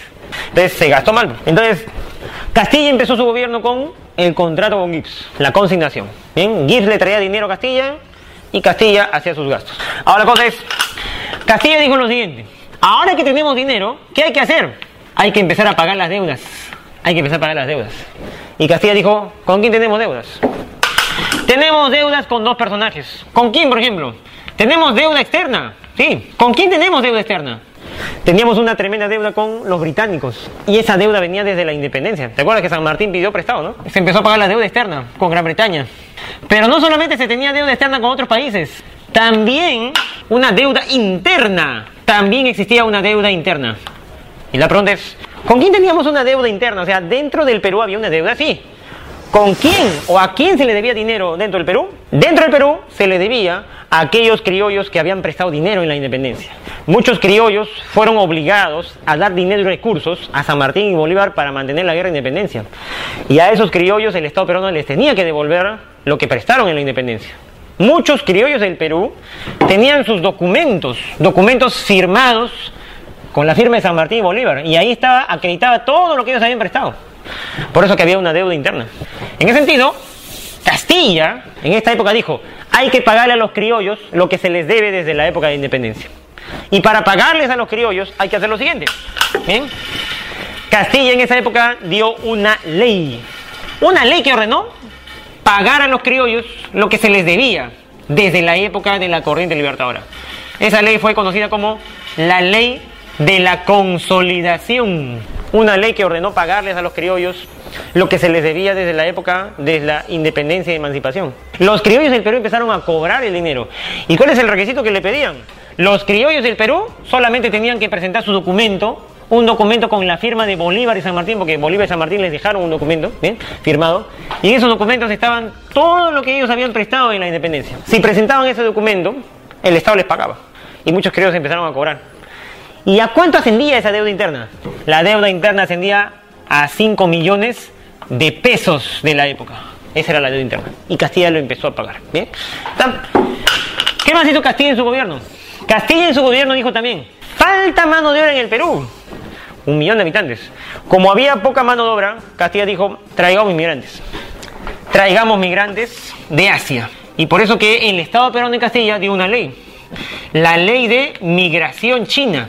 Una ley promover la migración de asiáticos al Perú para destinarlos a las haciendas del Perú. Faltaba trabajadores. La ley de migración china. A los trabajadores chinos que vinieron al Perú se les dio un nombre. ¿Y cómo se les llamó? Se les llamó los culíes. ¿Qué significa eso? Significa colono chino. ¿Bien? Y empezaron a venir al Perú. A los culíes los mandaron a las haciendas y los trataron como esclavos, porque tenían cadenas en las manos y se les pagaba un salario que les alcanzaba a duras penas para comer. Eran como esclavos. ¿Bien? Por eso que los chinos no van a mirar con simpatía al peruano. ¿bien?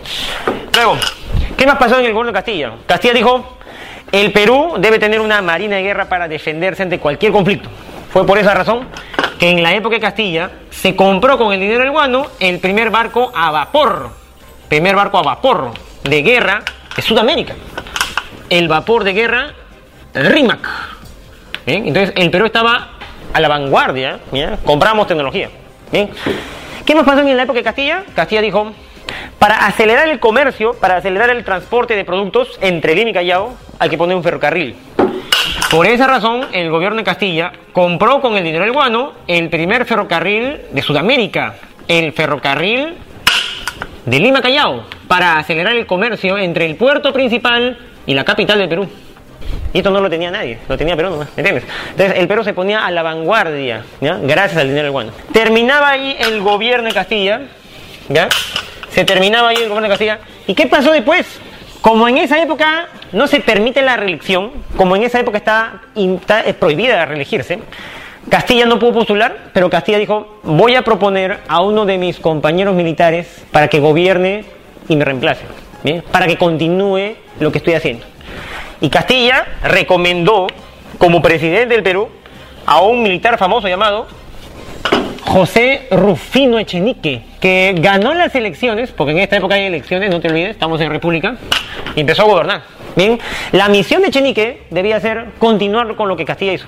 Esa era su misión. Por lo tanto, Echenique cuando empezó a gobernar dijo, Castilla, ¿qué hizo? Castilla compró ferrocarriles. Allá yo también compro ferrocarriles igual. Bien. Y compró ferrocarriles. Bien. ¿Qué ferrocarril, por ejemplo, compró Echenique? Ferrocarril muy importante en el sur del Perú, el ferrocarril de Tacna a Arica, una zona comercial muy importante en el sur del Perú en esa época, cuando el Perú aún tenía el puerto de Arica. ¿Bien? Si Castilla compra trenes, Echenique también. Luego Echenique dijo, Castilla compró barcos a vapor. Ya, yo también compro barcos. Entonces, para la defensa del Perú, Echenique compró barcos de guerra, barcos a vapor con cañones. Por ejemplo, el barco Tumbes, barco de guerra. Luego, Echenique dijo, si Castilla paga la deuda interna, ya yo también pago la deuda interna. Bien, la deuda interna se estaba pagando y era legal gracias a la ley de consolidación, era la ley que ordenaba pagar. Y según esa ley, ¿cuánto se le debía a los criollos del Perú? Se les debía nomás 5 millones de pesos, esa era toda la deuda. Sin embargo, durante el gobierno de Echenique, muchos criollos inescrupulosos empezaron a presentar documentos falsos con las firmas falsas de San Martín y Bolívar y empezaron a cobrar. Echenique nunca investigó de dónde venían esos documentos falsos, solamente recibía los documentos y seguía pagando. Y la deuda que era de 5 millones aumentó a 23 millones de pesos, o sea, casi se quintuplicó la deuda. ¿Ya? El Congreso del Perú acusó a Echenique de corrupción por pagar a los criollos con documentos falsos. Bien, Echenique siguió pagando. A eso le se le conoció en esa época como el escándalo de la consolidación de la deuda. El escándalo de la consolidación. Un hecho de corrupción en plena prosperidad falaz. ¿no? Siempre hay corrupción donde hay dinero. Pues, escándalo de la consolidación. Bien, ¿qué más dijo Echenique? Echenique dijo, si Castilla trae migrantes, ya, yo también traigo migrantes. Pero Castilla trajo chinos. Echenique, ¿quién va a traer? ¿Te acuerdas que dijimos? Echenique va a traer a los alemanes. En esa época se va a producir la migración alemana. Migración alemana. Ahora la pregunta es, si los chinos culíes vinieron a trabajar a las haciendas, ¿los alemanes a qué vinieron? Los alemanes son el símbolo del capitalismo en Europa. Y en esa época, ¿ya? Y no te debes olvidar, esta es una época de alto racismo, ¿ya? Esta es una época de racismo. En esa época se pensaba que había cuatro razas en el mundo. ¿Y cuáles eran esas cuatro razas? La raza blanca europea, la raza cobriza americana, la raza negra africana y la raza paleomongoloide amarilla asiática. ¿Ya? En esa época los seres humanos pensaban que había cuatro razas, cuando todos los seres humanos son iguales, son, todos son unos sapiens sapiens sin importar el color. Sin embargo, se pensaba así, y se pensaba que de las cuatro razas, la raza blanca europea era la más, la más desarrollada, la raza superior. Y es por esa razón que el gobierno de Chenique, con ese prejuicio racista, dijo, hay que traer a, los, a la, raza superior, a los europeos, para que nos enseñen su capitalismo, para que nos ayuden a promover el comercio, para que nos ayuden a promover el desarrollo. Y traen a los alemanes por eso. Trajeron a los alemanes, ¿y dónde los pusieron? Te preguntarás tú. A los alemanes los pusieron en la selva. ¿Y por qué en la selva? ¿Sabes por qué en la selva? Porque en la selva, el Perú, tiene un río que es el río más caudaloso del mundo. ¿Cuál es ese río? El Amazonas, ¿sí no? Acá está el Amazonas, sale el Amazonas por el Perú y cruza por Brasil, ¿no? Y el Amazonas llega hasta Brasil y te lleva al océano Atlántico. Y por el Atlántico estás en Europa. ¿Por qué en esa época a los alemanes se les puso ahí cerca al río Amazonas? Exactamente se les puso en Posuso, en la selva. ¿Por qué ahí? Porque se buscaba que los alemanes desde la selva promovieran el comercio fluvial por el Amazonas. ¿Y por qué se quería eso? Es que si el Perú mira acá, Estamos en mala ubicación respecto a Europa. Si el Perú quiere hacer comercio con Europa, tiene dos opciones. O hacemos comercio por acá, mira, sale por Cabo de Horno, una vuelta, es peligroso acá, hay tormentas, es lejos, y mientras más lejos es más caro, ¿me entiendes? La otra opción para hacer comercio es navegar por el Amazonas, pum, ya estás acá, tra, ya, ya cruzaste, ya estás en Europa hacer comercio fluvial por el Amazonas, transportar por ahí las, mercancías, era más barato que por el océano, ¿me entiendes? Por eso que Chenique buscó promover el comercio por ahí y para eso trajo los alemanes, ¿bien? Que hasta ahora están ahí, ¿eh? ¿no? Están en las colonias, ¿bien? Entonces buscó promover la navegación por el Amazonas. Sin embargo, faltaba una cosa. Si el Perú quería hacer comercio fluvial por el Amazonas, transporte por el Amazonas, ¿a quién hay que pedirle permiso? Había que pedirle permiso a Brasil, porque Brasil tiene la mayor cantidad de Amazonas en su país. Y por eso que el gobierno peruano le pidió permiso a Brasil. ¿Y qué dijo Brasil? En esa época era una monarquía Brasil. La monarquía de Brasil dijo, si el Perú quiere navegar por mi Amazonas, tiene que entregarme un territorio de la selva. Y el Perú entregó un territorio de la selva acá en el norte. ¿eh? Entregó. Esa entrega de Chenique la hizo. Una entrega territorial de Brasil a través de un tratado llamado Tratado de Herrera, la Ponte Herrero. Entrega, una entrega territorial a cambio de la navegación por el Amazonas. Eso es lo que exigió Brasil y Echenique lo entregó así de fácil. Bien, ni siquiera hubo una guerra para entregarlo. ¿eh? El ejército peruano ya criticó mucho al presidente porque el ejército es el que protege las fronteras. El ejército criticó a Echenique por ese trato mal hecho y el Congreso de la República lo acusó de corrupción por el pago de la deuda interna. Por esa razón mucha gente se oponía a Echenique y por esa razón que en Arequipa el que lo puso, ¿ya? Castilla, ese lo va a sacar. Castilla organizó una rebelión en Arequipa, vino con sus tropas hasta Lima y derrotó a Echenique en una batalla llamada, en una batalla llamada la batalla de La Palma, ¿bien? Y Echenique se va del gobierno y Castilla vuelve.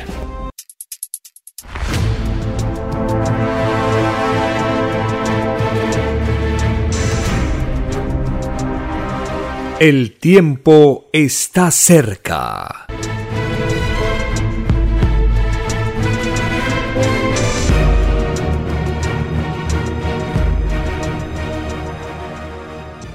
Así terminamos este segmento y les agradecemos por estar acompañándonos. Les invitamos a seguirnos porque tenemos más audios para compartir en la siguiente. Por la gracia del Divino Padre Eterno, vamos a continuar.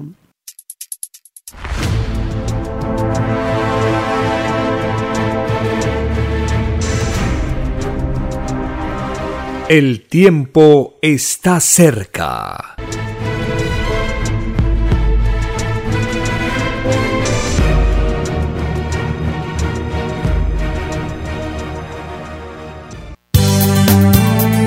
Es Radio Cielo. Una nueva era de la radio en el Perú. Programación de avanzada para todos. Es Radio Cielo. El mejor anhelo de tu vida. Es Radio Cielo. Sembrando amor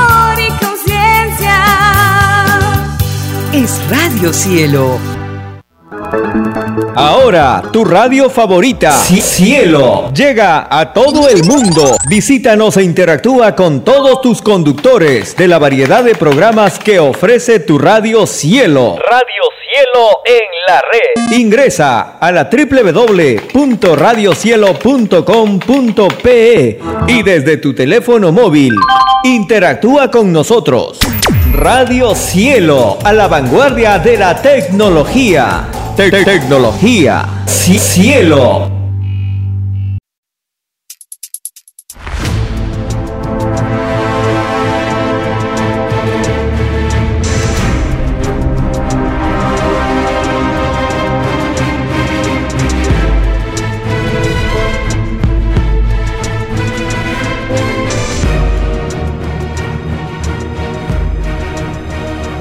Porque los acontecimientos de la prueba de la vida no se detienen.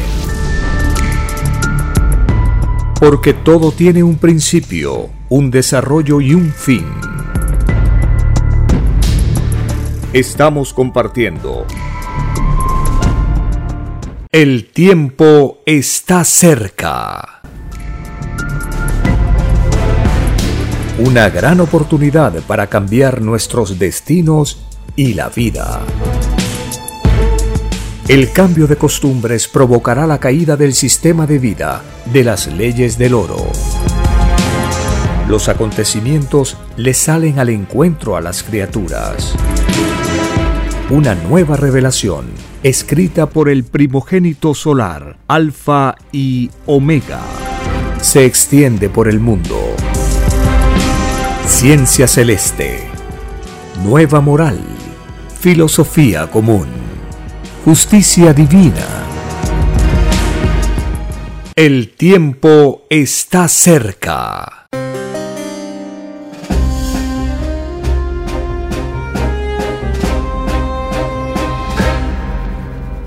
agradeciendo al divino creador de todas las cosas, creador de las infinitas virtudes, de la justicia, del derecho universal. El divino creador en los rollos del Cordero nos dice que el juicio final ocurre sin que los acontecimientos normales del mundo se vean afectados, más el espíritu se ve afectado y esto hace cambiar los acontecimientos y la historia del mundo. Esta revelación de las características del juicio de Dios la encontramos en los rollos telepáticos. Allí está la información de lo que está ocurriendo en el planeta y en el universo. También escuchamos al autor hablándonos de los sucesos, de los acontecimientos, del espíritu y de la materia. Y esto hace cambiar los acontecimientos y la historia del mundo.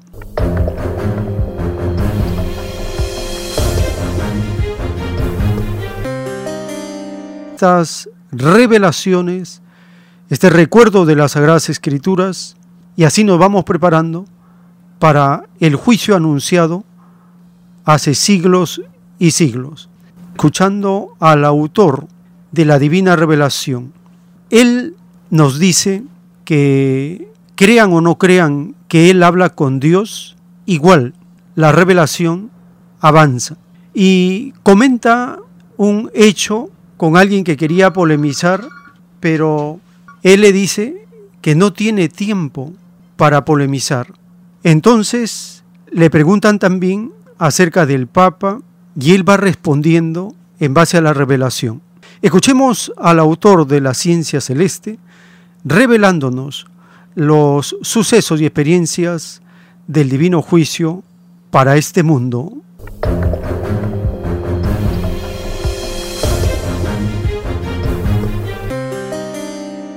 No crean que yo hablo mal. Yo digo igual la maravillosa experiencia. Igual. Incluso uno le dije, uno que siempre me polemizaba. Yo le dije, perdónenme hermano, pero yo no tengo tiempo de entenderme. No se mandó que primero estaba lo de Dios. Mi tiempo está dedicado al Estado con esta persona. Y ahí quedó el que, el que trataba de buscarme eh, discusión. Y no hay tiempo para entenderme. Con este trabajo no hay tiempo. Así que a mí me, hacen mellas los burlescos que hay en el mundo y de todo, pero las pagan delante de Dios, me hacen mellas. No me hacen mellas. Dígame, hermano, ¿qué opinión tiene usted del Papa? El Papa, dice el Padre, es una extraña forma de fe faraónica. Por eso que tiene tronos, anillos y eso. Porque su hijo no sabe eso, los apóstoles tampoco. Y ningún apóstol le- lo llamaron Papa, a nadie. Sí, que en esa época, digamos, no conocían la, eh, vamos a poner el oro, la joya, ¿no? Justamente, el Papa, dice el Padre, es producto de un sistema de vida materialista. Porque es una manera extraña de enseñar la humildad mediante el lujo. Eso se escucha en el juicio. La sencillez, lo natural, se queja contra los espíritus que fueron papas. Porque la desvirtuaron. El espíritu pidió la sencillez de Dios, pidió la ley natural, no pidió lo artificial. Lo artificial divino es fruto, porque lo artificial es efímero, lo natural es efímero. Dice el Padre, es más fácil que entre al reino de Dios uno que practicó las leyes sencillas de las leyes naturales a uno que practicó lo artificial. Lo artificial es efímero, lo artificial dura mientras dura el sistema de vida. Lo natural va de planeta en planeta. El tiempo está cerca. En un plano celeste está escrito, si en el mundo existen infinitas situaciones en el vivir de cada uno, se debe a que vivisteis antes y sus consecuencias se ven ahora. Lo que no se da en una existencia, se da en la otra. No se conoce el apuro en el reino de los cielos. El apuro es producto del egoísmo humano. Vive esclavo de él. Salvo el apuro por cumplir lo que es del Padre, ningún apurado entrará al reino de los cielos. Vuestro Creador premia la cortesía espiritual. Escrito fue que vuestro Creador está primero en todas vuestras cosas. El apuro es una ley de tinieblas, porque es más fácil que entre al reino un espíritu que en la vida cultivó la serenidad que uno que vivió apurado, mas el apurarse por servir a otro es premiado en mi reino. El que sirve a otro con intención de caridad al Padre sirve, porque estando en todas partes, estoy también en la mente de todo servido. Todo apuro es nacido de la misma filosofía que impidió vuestra entrada al reino. He salido del capitalismo explotador y solo sirve a él. El apuro de la bestia no sirve al Padre porque no lo toma en cuenta. Si lo tomara en cuenta, abolería el apuro y enseñaría a cultivar la serenidad. Son muchas las malas costumbres y las inmoralidades que os transmitió la bestia, y aunque hubiese sido solo una falta, es suficiente para no entrar al reino de los cielos, escrito por el primogénito solar, Alfa y Omega.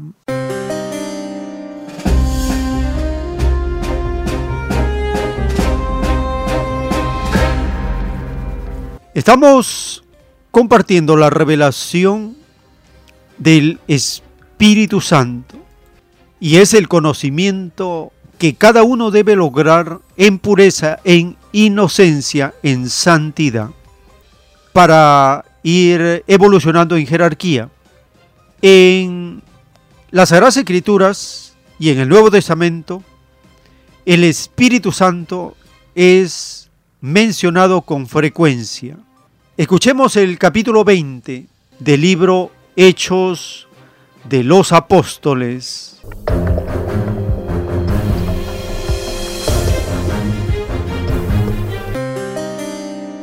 Capítulo 20 Viaje de Pablo a Macedonia y Grecia.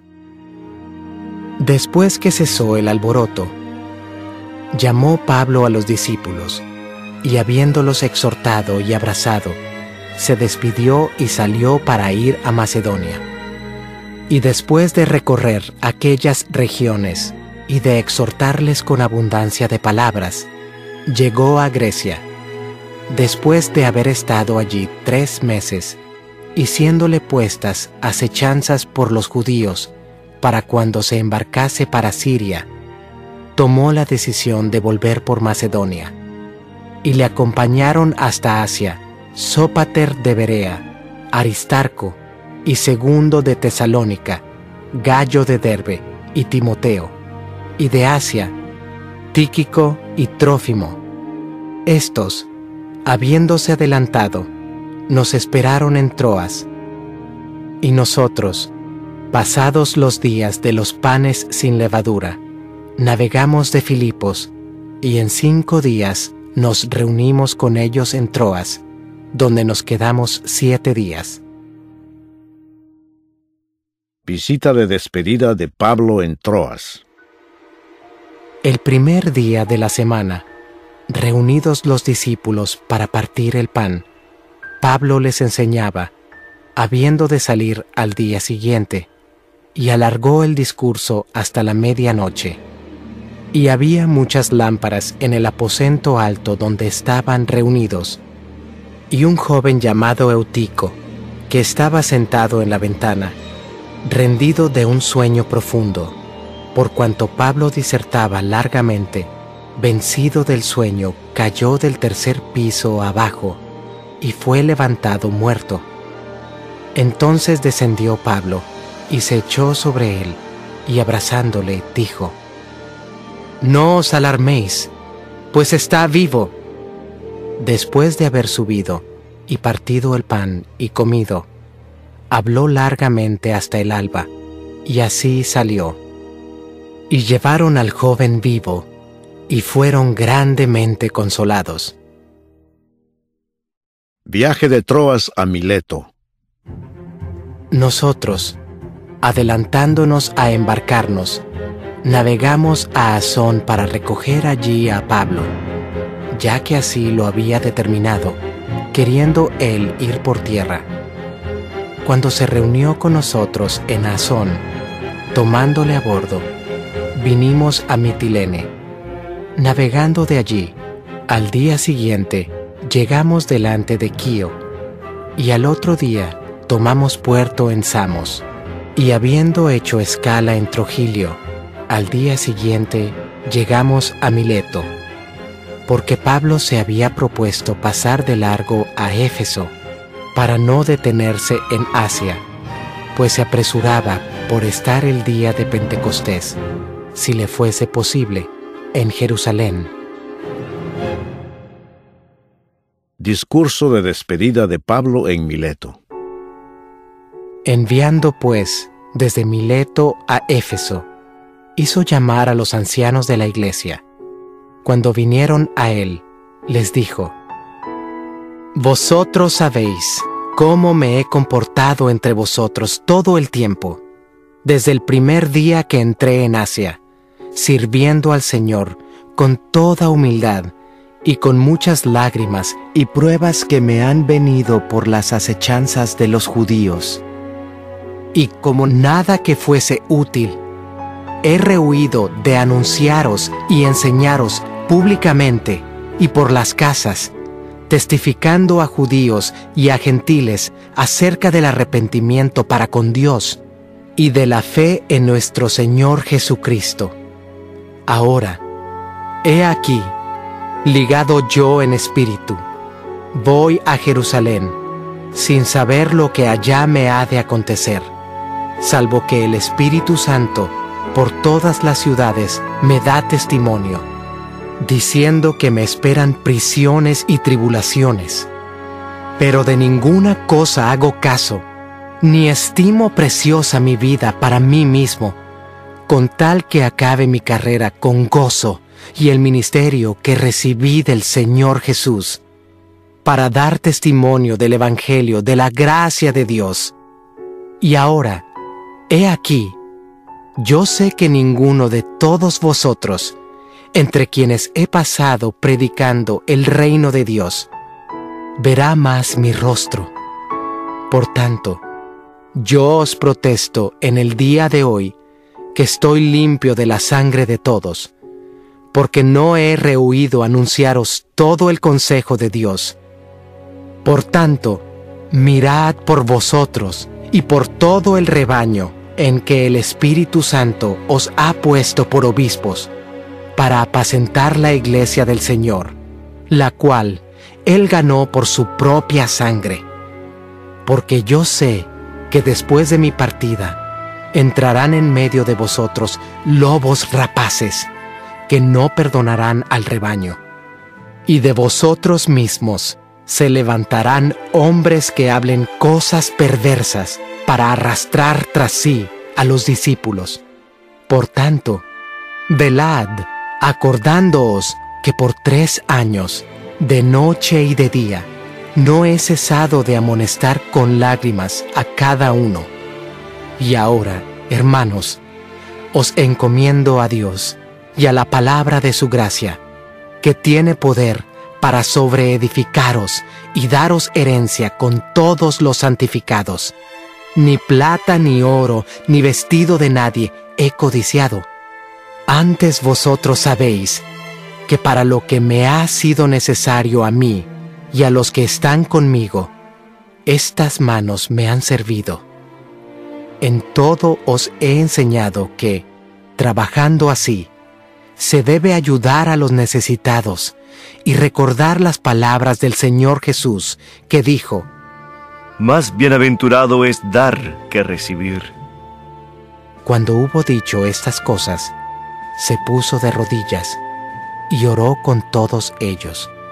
Entonces hubo gran llanto de todos, y echándose al cuello de Pablo, le besaban doliéndose en gran manera por la palabra que dijo, de que no verían más su rostro, y le acompañaron al barco.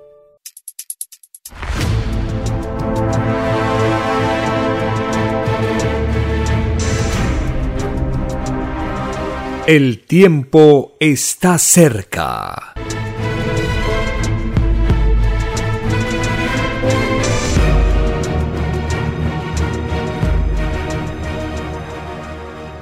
Estamos compartiendo en esta edición de 28 y 29 de julio, conociendo lo que ocurrió en el Perú en el siglo XIX. La luz de la doctrina del Cordero de Dios nos va explicando las causas, las consecuencias, las razones por las cuales nos encontramos en esta situación. El juicio intelectual del Divino Creador nos explica de esa escasa mentalidad que han tenido todos los extraños gobernantes que han endeudado a sus propias naciones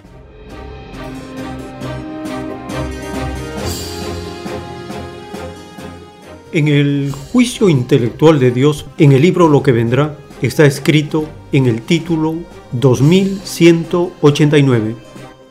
Es más fácil que entren al reino de los cielos aquellos seres que pertenecieron a naciones cuyos mandatarios no prefirieron el dinero de la bestia, porque más infinito mérito tiene ante Dios lo que fue creado por sí mismo. Los ciegos guías de ciegos fueron los que siendo guías de naciones las endeudaron y las guiaron por un destino cómodo, pero sin mérito propio, porque todo era prestado. Los ciegos guías de ciegos desvirtuaron las sensaciones y el pensar de sus propios pueblos, porque los alejaron del ideal de valerse por sí mismos.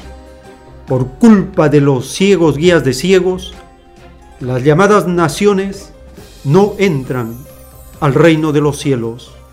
Escrito por el primogénito solar, Alfa y Omega.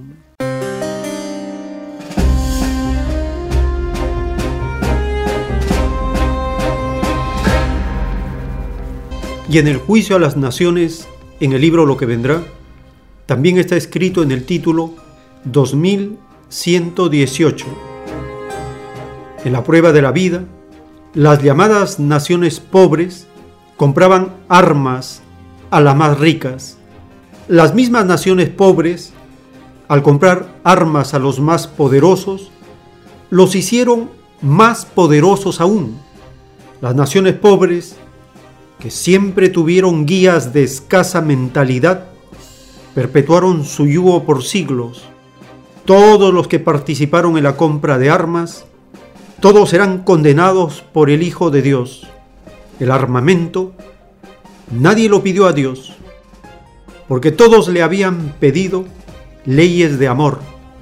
Los compradores de armas y los que las fabricaron provocarán la ira de Jehová. Es más fácil que el Divino Padre se alegre por los que escogieron el camino del amor en la prueba de la vida, a que sienta divina alegría por los que se tomaron el extraño libertinaje de fabricar cosas propias de las tinieblas.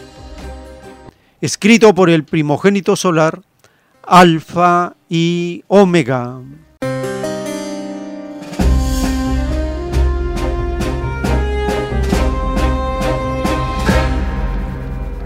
Y en estos eventos del siglo XIX vamos a conocer también cómo los extraños gobernantes militares y civiles, aprovechándose de toda la población, se endeudaron en beneficio propio y en beneficio de los extraños de las grandes naciones del imperio de la época. Continuamos con la tercera parte de esta clase del profesor Daniel Fasabi, profesor de historia, nos está explicando los eventos del siglo XIX después de la llamada independencia.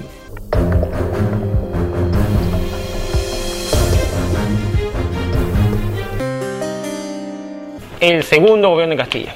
¿Y qué pasó en este segundo gobierno de Castilla? Mira, aquí va a pasar una cosa muy interesante. En el segundo gobierno de Castilla pasó lo siguiente. Mira, fíjate. Tengo una pregunta así rápida. En el segundo gobierno de Castilla la pregunta es, ¿Quiénes son los que se están enriqueciendo con el dinero del guano? ¿Quiénes son los que están recibiendo el dinero del guano en esa época? ¿Te acuerdas? ¿Quiénes son los que están cobrando dinero por la deuda interna? Los criollos del Perú. ¿Sí o no? Los criollos del Perú empezaron a cobrar dinero por la deuda interna, cobraron millones, cobraron de más, porque ya hemos dicho que hubo una corrupción de 5 a 23 millones. ¿eh? En ese sentido, los criollos del Perú ya tenían capital. Los criollos del Perú tenían dinero ya, habían cobrado la deuda interna, ya tienen dinero. El dinero del guano fue a sus bolsillos. ¿Y qué hicieron los criollos con ese dinero? Los criollos del Perú dijeron, como tenemos dinero, podemos invertir. ¿Y en qué podemos invertir este dinero? Fácil. El mejor negocio, el negocio más ganancioso que hay en el Perú es invertir en guano. ¿Por qué? Porque si tú inviertes en guano, ¿qué es lo que haces? Te ganas tu 6% ¿eh? y le das un 94% al Perú. ¿Eso qué significa? El mejor negocio del Perú era ser consignatario. ¿Sí o no? Te ganas tu 6%. Y además, como el Estado peruano a cada rato pide adelantos, el consignatario le presta al Estado y el Estado tiene que devolver con intereses. Entonces, se gana bastante plata siendo consignatario. Por eso que los criollos del Perú dijeron, el mejor negocio sin duda alguna es ser consignatario, hay que convertirnos en consignatarios. ¿Bien? Los criollos del Perú, por esa razón, le solicitaron al presidente que les otorgue el contrato de consignación. Y para, es, por esa, para, esa, para cumplir ese objetivo, anularon el contrato con Gibbs, anularon el contrato con el inglés y firmaron un contrato con los peruanos. Y surgen ahí, por eso, en el gobierno de Castilla, los consignatarios peruanos. ¿Bien? Entonces, surgen ahí los consignatarios peruanos. Un grupo de criollos que tenían mucho dinero, dinero que había venido del guano, ¿bien? Y con ese dinero, estos peruanos acceden al contrato de consignación.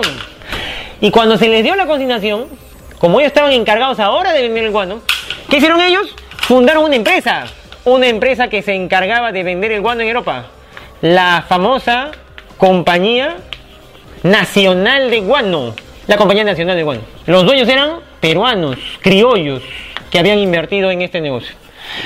Todo grupo como este, todo grupo tiene un líder. ¿Quién era el líder de este grupo?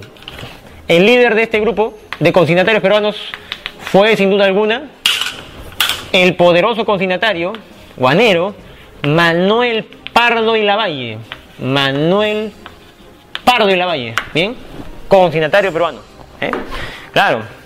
Cuando los consignatarios peruanos, los criollos del Perú, invirtieron su dinero en el guano, empezaron a ganar, como consignatarios, empezaron a ganar su 6%. ¿Y en qué gastaban ese dinero? ¿Sabes en qué lo gastaron?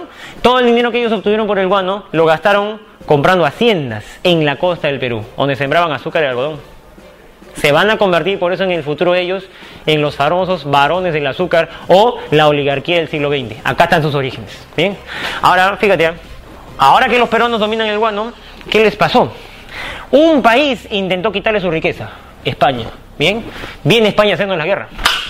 Oye, pero tú te preguntarás, ¿por qué los españoles vienen a hacerle la guerra al Perú? ¿Por qué España quiso hacer la guerra al Perú? Hace tiempo ya España ya se fue del Perú, ya no somos colonia española.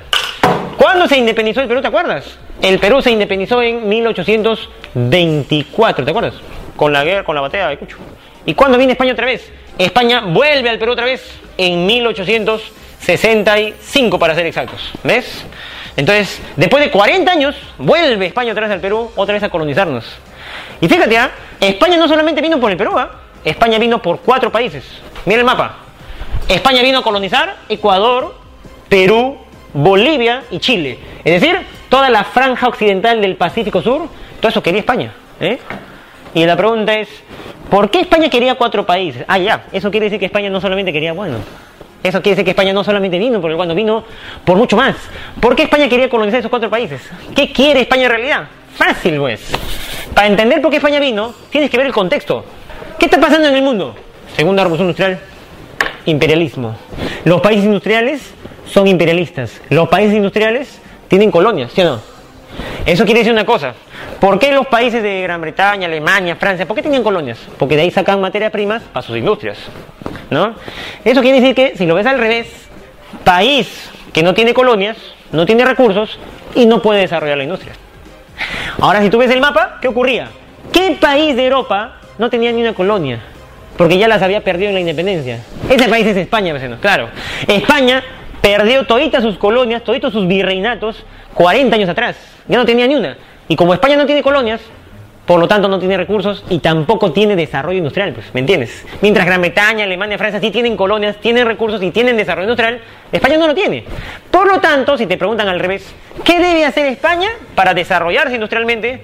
Debe tener colonias. O sea, debe recuperar las colonias que tenía antes. Por eso vienen. No vienen por el guano nomás. España viene a conseguir colonias para dar impulso a su industria. Bien, quien no tiene colonias no tiene industria. ¿Cuál es la causa principal de la guerra con España? La causa principal de la guerra con España es que la monarquía española, la monarquía española, busca colonias para impulsar su industria, para su desarrollo industrial. Ese es su objetivo. O sea, no vinieron acá por el guano nomás. Porque si quisieran guano en última instancia, los españoles lo comprarían, ¿no? Claro, pero no vinieron a eso. Vinieron a colonizar países y querían colonias para su desarrollo industrial. Ese era su gran objetivo, recuperar lo que antes había tenido. Los españoles cuando vienen aquí, ¿cómo lo hicieron para venir? ¿Cómo hicieron para hacer una guerra contra estos países? Contra Bolivia, Ecuador, Perú y Chile. Fíjate, ¿ah? así nomás no se puede venir. ¿ah? España así nomás no puede venir acá a Sudamérica a hacer la guerra. ¿Por qué? Porque acá en Sudamérica y acá en América hay países que se van a oponer. Cada vez que los europeos venían a América, hay países que se van a oponer. Ya sabemos nosotros que el Perú siempre se oponía a las invasiones externas. Pero aparte del Perú, había otro país en América que tú conoces bien, un país que no permitía que los europeos vengan. Un país de América que decía, europeos ya no vengan ya. ¿Por qué? Porque América es para los americanos. América es para los americanos. América, ¿quién dice eso? Norteamérica dice eso. América es para los americanos. ¿Cómo se llama esa idea? La famosa doctrina Monroe. ¿Te acuerdas? ¿No? La doctrina Monroe. El presidente James Monroe hace tiempo ya había dicho, ¿no? Europeos ya no vengan ya, porque América es para los americanos. Esa era una frase con doble sentido, ¿no? ¿Por qué? Porque Norteamérica, al decir América para los americanos, en realidad quería decir, ya no vengan ya porque esto es mi futuro mercado, sino para vender mis mercancías industriales acá, sino es mío. Y ustedes no. Entonces, esa era.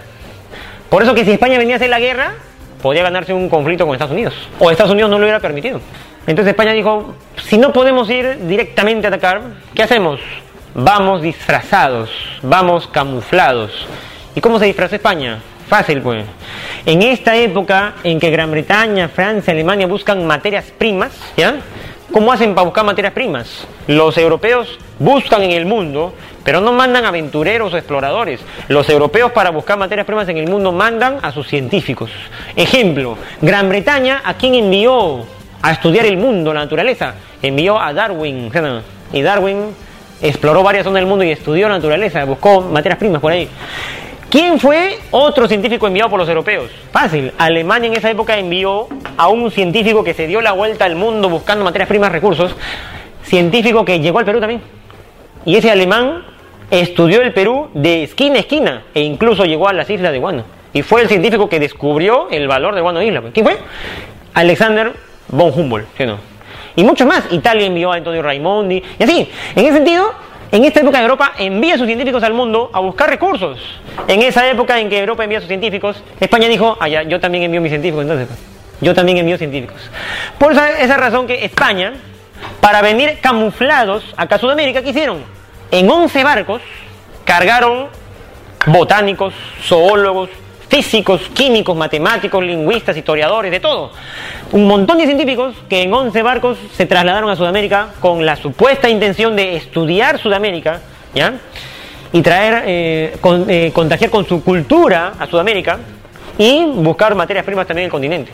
Bien, esa expedición de 11 barcos llena de científicos fue conocida como la Expedición Científica Española. Y así vinieron. pues. Entonces, ¿cómo se desarrolló esta guerra con España? Los españoles vinieron camuflados. Y vinieron camuflados como una expedición científica. La expedición científica. 11 barcos cargados de científicos españoles. Supuestamente vinieron a investigar. Ahora, ¿qué ocurrió con esta expedición científica? La expedición científica llegó primero a Argentina. Luego se dio la vuelta por Cabo de Hornos, llegó a Valparaíso, Chile. Luego fue al Callao, luego fue a Panamá y después de Panamá regresó al Perú. En todo, ese, recorrido se demoraron dos años estudiando el continente. Y cuando regresaron al Callao, ya se iban a despedir para irse. ¿ya? Pero estando en el Callao ya para irse, justo ahí encontraron el pretexto para quedarse. ¿Y cuál fue el pretexto? El pretexto es bien conocido, ¿sí no? Justo cuando la expedición científica estaba acá en el Callao, justo en ese momento, en Piura, en una hacienda llamada la hacienda Talambo en Piura, murió un español. Murió un español ahí. Un español que era el capataz de la hacienda y que fue asesinado por los jornaleros porque era muy explotador. Y cuando la expedición española se enteró de la muerte de ese español, los miembros de la expedición española le exigieron al presidente del Perú, ¿y quién era el presidente del Perú en esa época? El presidente del Perú era el militar Juan Antonio Peset. Le exigieron a Peset que, en, que pudieran entrar los españoles, que le permitan entrar los españoles con jueces para investigar quién había matado a ese español, que era súbdito del rey de España, o de la reina de España, Isabel. En ese sentido, Peset, ¿qué dijo? Dijo ya que vengan los españoles. Y España, la expedición científica, ¿a quién envió? La expedición científica envió a un juez. ¿Y cómo se llama ese juez? El juez se llamaba Eusebio Salazar. Eusebio Salazar. Cuando el juez Salazar se bajó de los barcos y con un botecito iba a entrar al Callao para llegar a Lima, Salazar se presentó con un título, un título que era conocido como el título de comisario real, ¿ya? Y Salazar llegó al Callao y dijo, soy comisario real, vengo a investigar la muerte de ese español. Y cuando Peset escuchó ese título, dijo, ¿Tú eres comisario real? Ya, no entras Salazar al Perú. No entras al Perú. Y Salazar dijo, ¿por qué no entro? Porque ese título de comisario real solo se usa cuando visitas una colonia. Y el Perú no es una colonia. Esto se usa solamente cuando vas a visitar una colonia. El Perú no es colonia, el Perú es república. Entonces, si usas este título, me estás tratando como colonia. Y ya no somos colonia española. Por eso que no entras a Salazar. Con ese título estaba insultando al Perú. Y Pesán no lo dejó entrar. Salazar regresó a los barcos españoles y denunció al Perú. Dijo, no me dejaron entrar al Perú. El almirante de los barcos españoles que hizo, en represalia contra el Perú, se dirigió hacia las islas de Taiwán. ¿Cómo se llaman las islas? Las islas de Chincha. Y los barcos españoles rodearon las islas, capturaron las islas para que el Perú ya no venda guano. ¿Entiendes? Fue donde el presidente Peset se asustó y dijo, para que los españoles dejen libre las islas Chincha, hay que hacer un trato. Y fue ahí donde el presidente Peset hizo el famoso acuerdo, el famoso trato llamado el Tratado Vivanco Pareja. ¿Y qué fue ese tratado? Un tratado entre el diplomático Manuel Ignacio de Vivanco Perú y el almirante de los barcos Manuel Pareja. Un tratado donde el presidente Peset cedió ante España para que España deje libre las islas Chincha. ¿Qué dijo el presidente Peset? Ya dijo, españoles, dejen libre las islas Chincha para que sigamos vendiendo guano, porque si el Perú no vende guano no es nada. Y el presidente dijo, los peruanos nos comprometemos primero. El comisario real puede entrar al Perú nomás, que entre nomás con su título y todo. ¿Ya? ¿Eh? Después, España, ¿ya? Puede entrar a investigar la muerte del español en Talamo. ¿Qué más? El Perú se compromete también a pagar los gastos de los 11 barcos mientras se queden acá, en el Perú. ¿Entiendes? Y tercero, el Perú se compromete a pagar todas las deudas externas con España. No te olvides que la deuda externa del Perú con España venía desde la independencia, ¿sí desde la capitulación de Ayacucho, ¿sí no?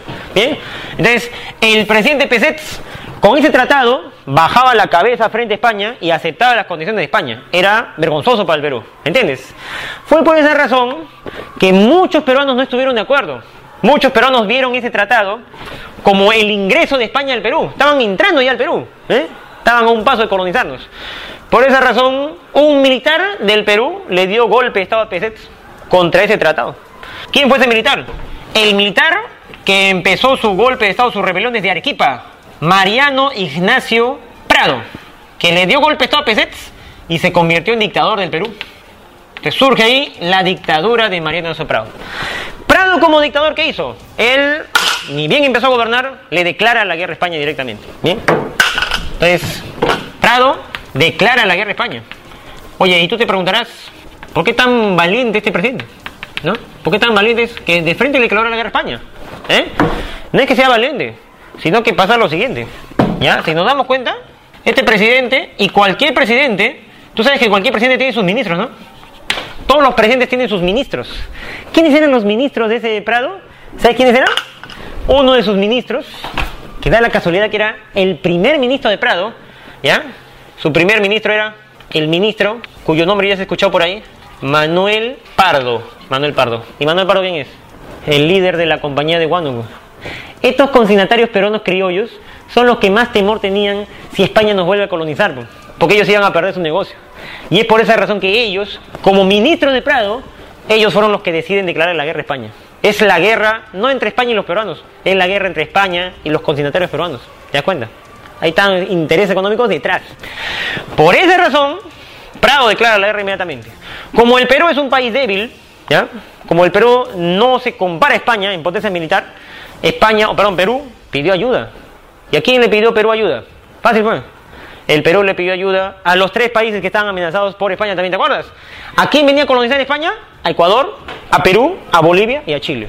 Y el Perú le pidió una alianza a Ecuador, Bolivia y Chile. ¿Y aceptaron, profesor? Sí aceptaron, pero con una condición. Bolivia, Ecuador y Chile aceptaron con la condición de que Perú pague los gastos de todos. ¿Me entiendes? Y Perú tuvo que aceptarlo. ¿Por qué? ¿Por qué aceptó el Perú eso? Porque el Perú es el, el que más tiene que perder, pues, ¿no? Claro. Entonces se formó así la cuádruple alianza, formada por Perú, Chile, Bolivia y Ecuador. Aunque en realidad Chile y Perú nomás pelearon porque la guerra fue en mar. Bolivia y Ecuador no participaron porque no tenían ni un barco. En ese sentido, se dieron dos combates. Dos combates en el mar. El primer combate se dio en las costas de Chile. El combate de Aptao, que fue una victoria de los aliados Perú y Chile.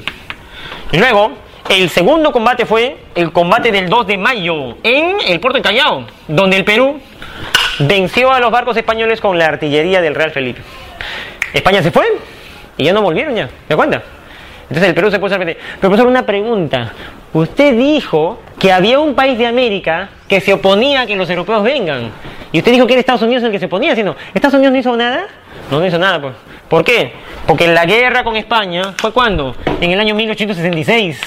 Y cuando el Perú estaba en guerra con España en ese año, ¿por qué Estados Unidos no intervino? Si Estados Unidos decía América para los americanos. ¿Por qué no intervino? Es que en ese año, ¿qué pasó en Estados Unidos? ¿Te acuerdas? En ese año, los norteamericanos estaban en guerra entre ellos mismos, ¿sí no? La famosa guerra de secesión norteamericana. Por eso no vinieron, pues. Entonces, se acababa la guerra con España y el Perú ganó esa guerra, o los consignatarios peruanos ganaron esa guerra. Bien, sin embargo, había una cosa. De tanta historia, ¿qué nos quedaba? De tanta historia, ya se estaba acabando el guano y nos quedaban las deudas. Y sin guano no se puede pagar las deudas. ¿Y ahora qué hacemos? Después de esta guerra, ¿quién vino? Vino el último presidente militar de esta época llamado José Balta. ¿Bien? ¿Y qué hizo José Balta? Balta dijo, tenemos deudas y se está acabando el guano. De más de 20 millones de toneladas de guano, nos quedaba 2 millones de toneladas de guano más. ¿Y ahora qué hacemos? Si vendemos bien el último guano que tenemos, podemos superar las deudas. Pero si lo hacemos mal, vamos a caer en bancarrota. ¿Qué hizo Balta entonces para salvar al Perú de sus deudas? Fácil. Balta dijo, ¿quiénes son los que venden guano en Europa y le traen dinero al Perú? Los consignatarios peruanos. Pero Balta dijo una cosa, mejor busquemos a alguien más solvente que los peruanos. Busquemos a alguien que tenga más recursos económicos, más dinero que ellos, que le dé más dinero al Perú a cambio del guano. Más solvente que los consignatarios peruanos. ¿Y Balta qué hizo? Balta entró en negociación con un empresario francés, dueño de una casa comercial europea, que era una empresa comercial monopólica en el mundo, llamado Augusto Dreyfus, que tenía más dinero que los peruanos. Y es por esa razón que Balta hizo un negocio con Dreyfus. Y el negocio fue el siguiente. Dreyfus dijo, si ustedes peruanos me dan todo su guano, yo a cambio, ¿sabe qué le doy? Primero, a la firma del contrato, les pongo dos millones de soles en la mesa. A la firma del contrato. ¿eh? Segundo, cada mes, ya no cada año como hacen los concentrarios, sino cada mes les doy mensualidades en dinero. Cada mes, mensualidad para sus gastos. Y tercero, les pago todo su deuda externa. Deuda cero. Entonces nadie ofreció más que Dreyfus. Y es por eso que Walter dijo, ya toma todo el guano. Y vino el dinero otra vez. Pero ¿quién perdió el guano? Lo perdieron los consignatarios peruanos. Se le quitó el guano a ellos y se le entregó a Dreyfus a cambio de más dinero. Como Dreyfus se quedó con todo el guano, a esa forma de venta de guano le llamaron el contrato por el contrato del monopolio del guano, el famoso contrato Dreyfus que en otras palabras era el monopolio del guano. Ese contrato Dreyfus era el contrato con un francés que nos dio dinero a cambio de guano, de todo el guano, y nos pagó toda la deuda externa, o intentó hacerlo. ¿Bien? ¿Y qué pasó con ese contrato, profesor? ¿Dio resultado? Al final no resultó. ¿Sabes por qué? Porque así como los presidentes le pedían adelantos a Gibbs, ¿ya? O sea, adelántamelo el próximo año, adelántamelo el próximo año, con Dreyfus hicieron lo siguiente. Cuando Dreyfus nos daba dinero, el Perú lo gastaba todito, y le decían a Dreyfus, Dreyfus, del próximo mes, adelántame la próxima mensualidad, pues. adelántame el otro mes, y el Perú otra vez volvió a los adelantos y otra vez deuda. Y ya se había acabado el guano ya. Y por eso que quedó, quedó deudas nomás. Bien, entonces este contrato fue bueno, pero tampoco funcionó porque se gastaba mal el dinero. Bien, bien.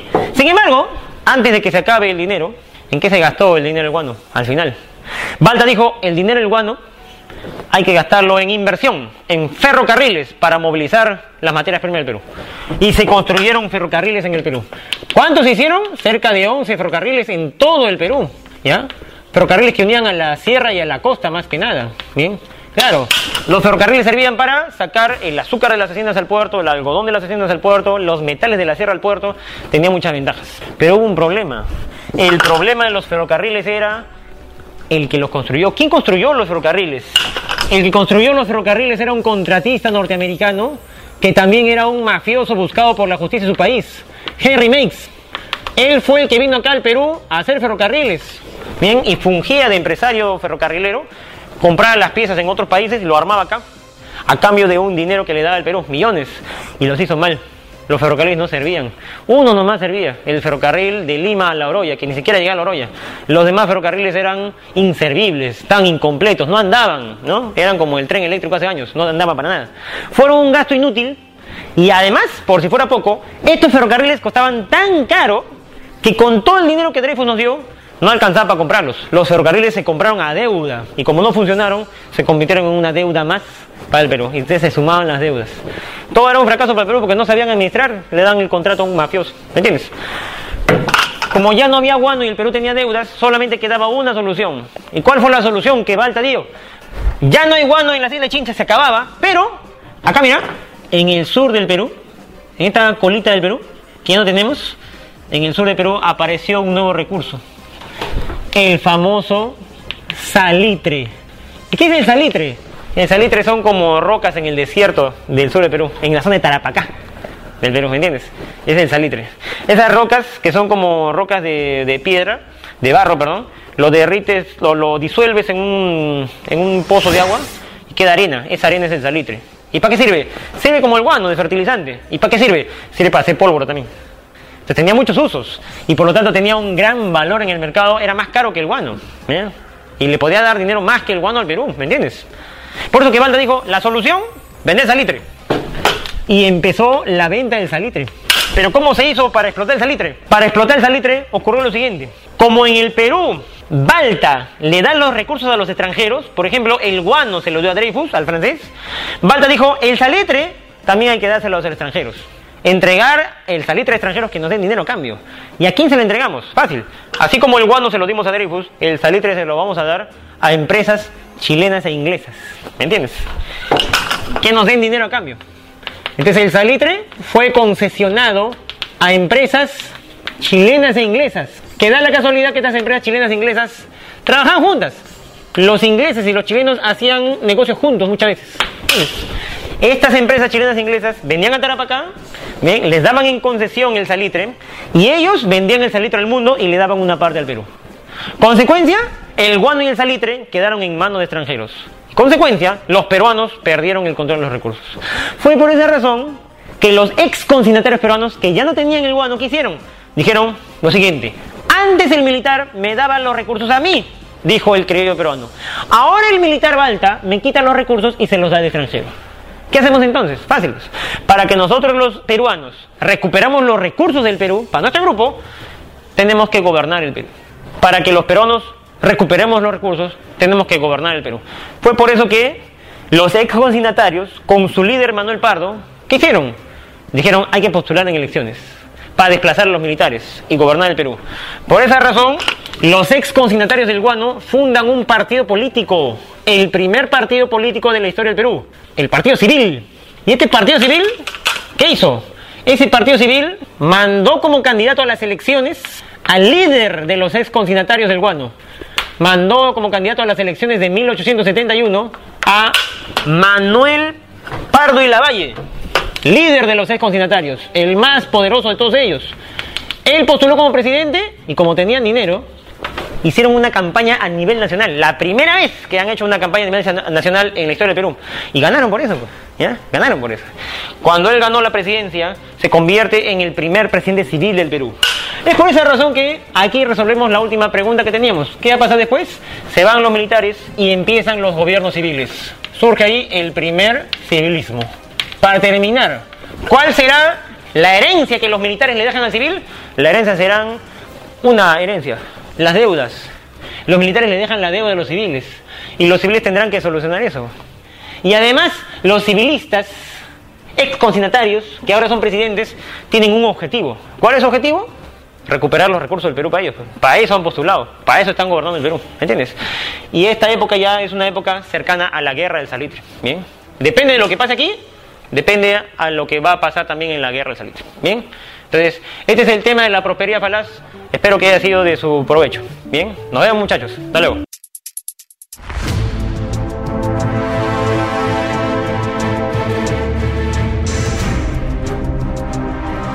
El tiempo está cerca.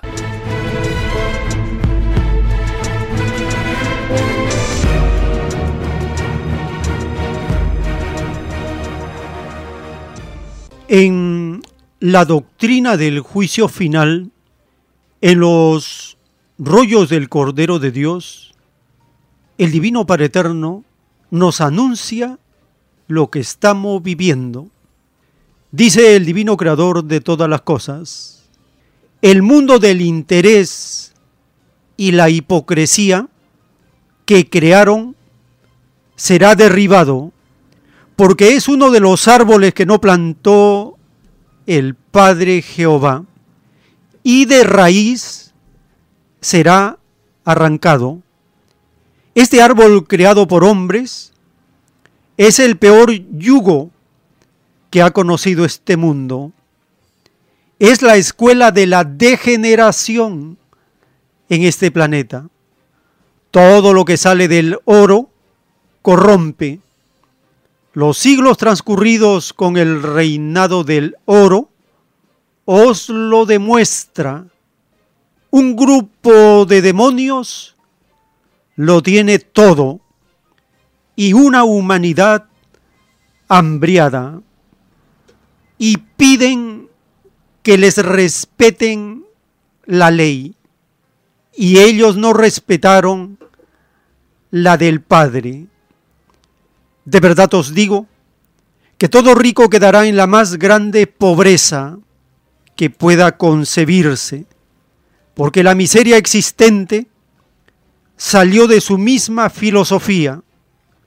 Si no hubiesen ricos, no habrían pobres. Lo que acumuló uno en demasía, le falta al otro. Todo rico es autor del desequilibrio en la posesión material, autor de todo sufrimiento, de toda penuria.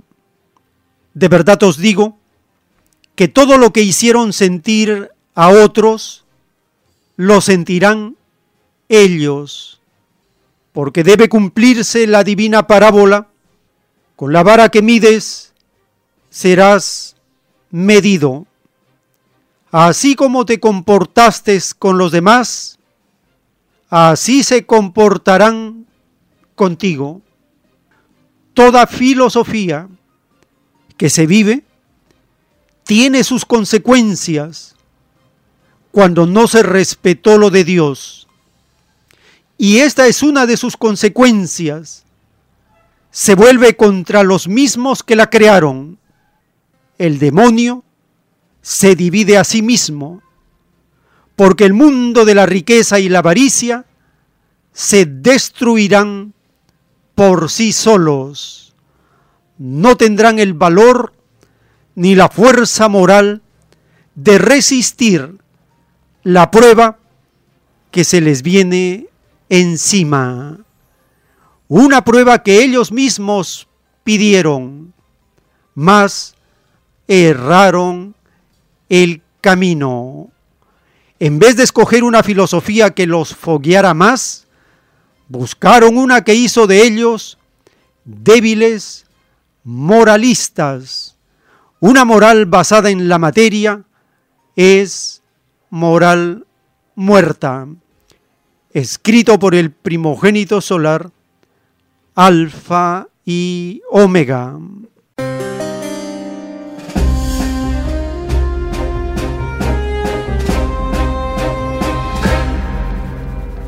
Dice el Divino Padre Eterno que el mundo de la riqueza y la avaricia se destruirán por sí solos. Y ya empezamos a escuchar las voces de alarma, de desesperación, de los que son sostenedores de los ambiciosos y explotadores de la nación, que está destruyendo el Estado, que está destruyendo las instituciones, que está destruyendo la meritocracia, está destruyendo todo, que es un peligro potencial, todo lo que toca lo destruye. Están alarmados los demonios. Pero ¿qué dice el Divino Padre? Que toda filosofía que se vive y que no toma en cuenta los mandamientos de Dios, se vuelve contra sí mismo. El demonio se divide a sí mismo, se autodestruye, porque con la vara que miden serán medidos. Por lo tanto, pueblo, hermanos, hermanas, familias, esta casa, esta nación, este Estado, tal como está, será arrancado de raíz. Debemos nosotros construir la nueva casa ya está en germen el Estado de los Trabajadores, nueva constitución, autogobierno, soberanía popular, nueva moral, nueva doctrina. ¿Por qué? Porque el tiempo está cerca. Esto significa estamos a las puertas de la gran revolución planetaria.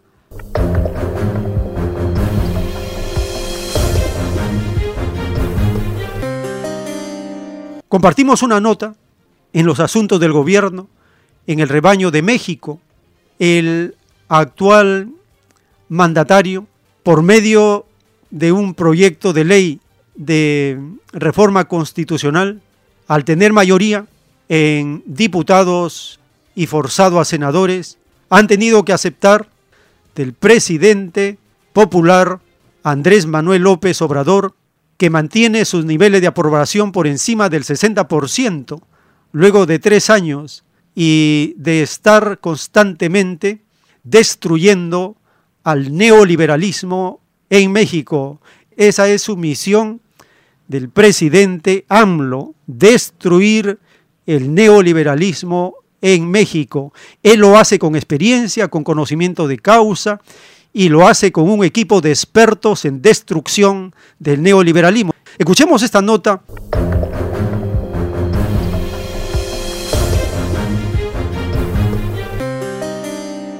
Y el presidente de México reacciona. Andrés Manuel López Obrador respondió con una jocosa canción al anuncio de la representante de comercio del gobierno de Estados Unidos, Catherine Tai, sobre la intención de llevar a México a un panel de controversias del Tratado de América del Norte por desacuerdos con la reforma en la ley eléctrica que realizó el gobierno de López Obrador. Así se vivió el momento en la conferencia matutina del presidente de México. Vamos a terminar este, con esto de que, que nos van a a llamar a cuentas ¿no? para que expliquemos la política energética de nuestro país, que nos este, tiene muy preocupados. Eh, a ver si consigues a mi paisano Chicoche y, y, ponemos esa de, uy, qué miedo. A ver, ponla, Bar, de una vez, si la tienes por ahí. El dólar va para arriba y el peso sigue bajando. Uy, qué miedo Mira cómo Bueno, así fue la conferencia matutina y esto ha tenido todavía más reacciones, el anuncio de Estados Unidos, los gobiernos de Estados Unidos y ahora el de Canadá también se unieron este miércoles para solicitar consultas con la relación a la política energética de México en el marco del Tratado de Libre Comercio de América del Norte, conocido como el TEMEC. El presidente López Obrador, ya lo escuchábamos, dijo que su gobierno va a contestar puntualmente a Estados Unidos y que su propuesta será pública.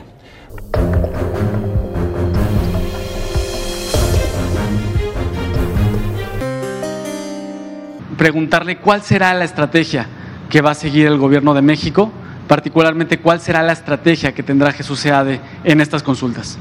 Bueno, eh, en primer lugar, eh, decir que no hay ninguna violación al tratado, que le quede la tranquilidad al pueblo de México, que no estamos incumpliendo ningún compromiso, que cuidamos desde el inicio del gobierno no comprometer del petróleo, que eso nos llevó a detener la negociación casi dos semanas, porque el gobierno anterior había ofrecido un capítulo especial del tratado entregando el petróleo, así de claro.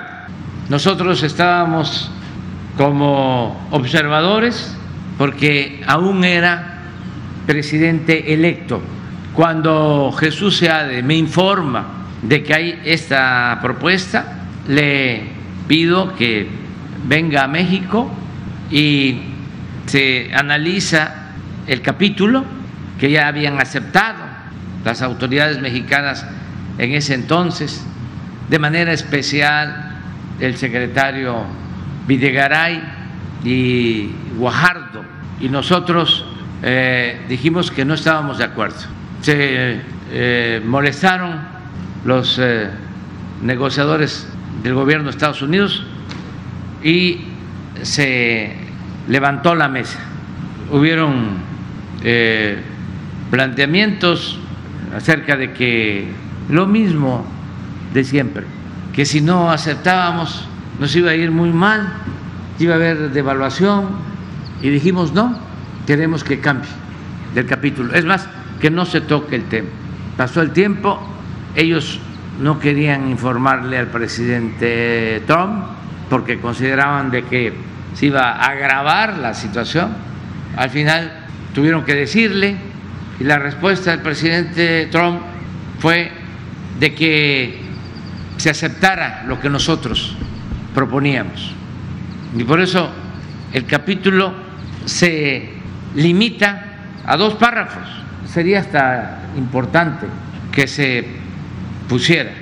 Creo que es el octavo, para que se conozca, porque fue lo primero que hicimos, resistir esa presión, porque ya los gobiernos neoliberales ya habían aceptado en todos los acuerdos que se negociara el petróleo de México. Por eso también el razonamiento del gobierno de Estados Unidos era de que por qué con ellos no, si ya se habían suscrito acuerdos, incluso con Canadá, y lo estaban considerando como eh, un hecho discriminatorio, que nosotros no queríamos con ellos eh, tener el mismo acuerdo. Les dijimos que los tratados anteriores se habían suscrito por gobiernos neoliberales, neoporfiristas, entreguistas, y que nosotros nos estaba eligiendo el pueblo para cambiar la política económica. Esto fue lo que quedó, miren, que dice. Reconocimiento del dominio directo y la propiedad inalienable e imprescriptible de los Estados Unidos mexicanos de los hidrocarburos, reconocimiento del dominio directo y propiedad inalienable e imprescriptible de los Estados Unidos mexicanos de los hidrocarburos. Según lo dispone este tratado, las partes confirman su pleno respeto por la soberanía y su derecho soberano a regular con respecto a asuntos abordados en este capítulo de conformidad con una sus respectivas constituciones y derecho interno en pleno ejercicio de sus procesos democráticos. Dos, en el caso de México y sin perjuicio de, su de sus derechos y remedios disponibles conforme a este tratado, Estados Unidos y Canadá reconocen que, que reconocen, México se reserva su derecho soberano de reformar su constitución y su legislación interna. ¿Dónde está eh, el cambio de reglas? México tiene el dominio directo y propiedad inalienable e imprescriptible de todos los hidrocarburos, todos, en el subsuelo del territorio nacional, incluida la plataforma continental y la zona económica exclusiva situada fuera del mar territorial y adyacente a este, en mantos o yacimientos, cualquiera que sea su estado físico, de conformidad con la constitución política de los Estados Unidos mexicanos. ¿Saben?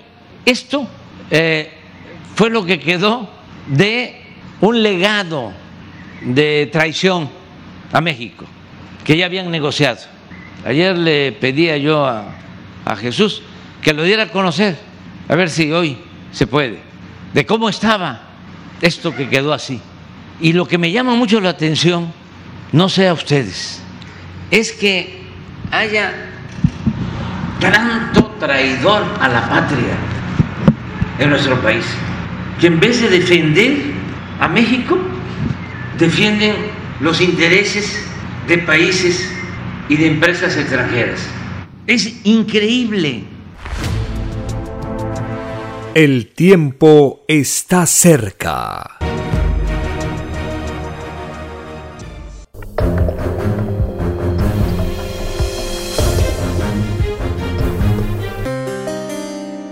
Les recordamos las actividades culturales de los domingos en Vegetalia, Girón Camaná 344 en el Cercado de Lima a partir de las 3 de la tarde conversatorio con los asistentes y a las 4 la conferencia. Para este domingo el tema la bandera del milenio de paz para que sea izada en sus hogares. El ingreso para estas actividades es completamente libre. Puede solicitar también una buena cantidad de volantes, folletos, para distribuirlo gratuitamente con las personas con las cuales uno se encuentra en el camino. Y en el distrito de Lince, en Avenida César Canevaro, 469, en el restaurante vegetariano Fuente Natural, de lunes a sábado, a partir del mediodía, puede acercarse también para solicitar sus volantes y folletos, como el mensaje telepático, el mundo será regido por los mismos que fueron explotados, el divino Cordero de Dios, su divina filosofía, y también la traducción de la geometría de Nazca.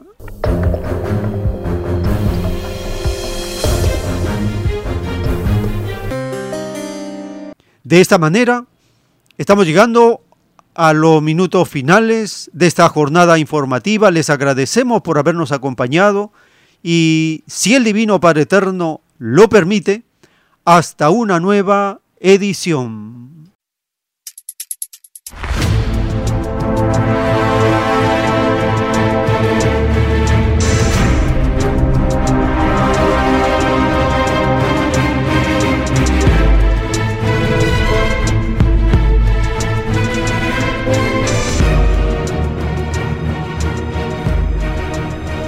Porque la vida en desarrollo no se detiene en ningún instante. Porque el poder filosófico de las masas encuentra el hilo de la ley común de la naturaleza. La igualdad triunfa en la prueba de la vida. Por el principio de un nuevo amanecer en la historia humana, hemos presentado El tiempo está cerca. Para ver el reino de Dios, para vivir el nuevo estado de cosas del nuevo mundo. Visite www.alfayomega.com y descargue gratis todos los libros en PDF.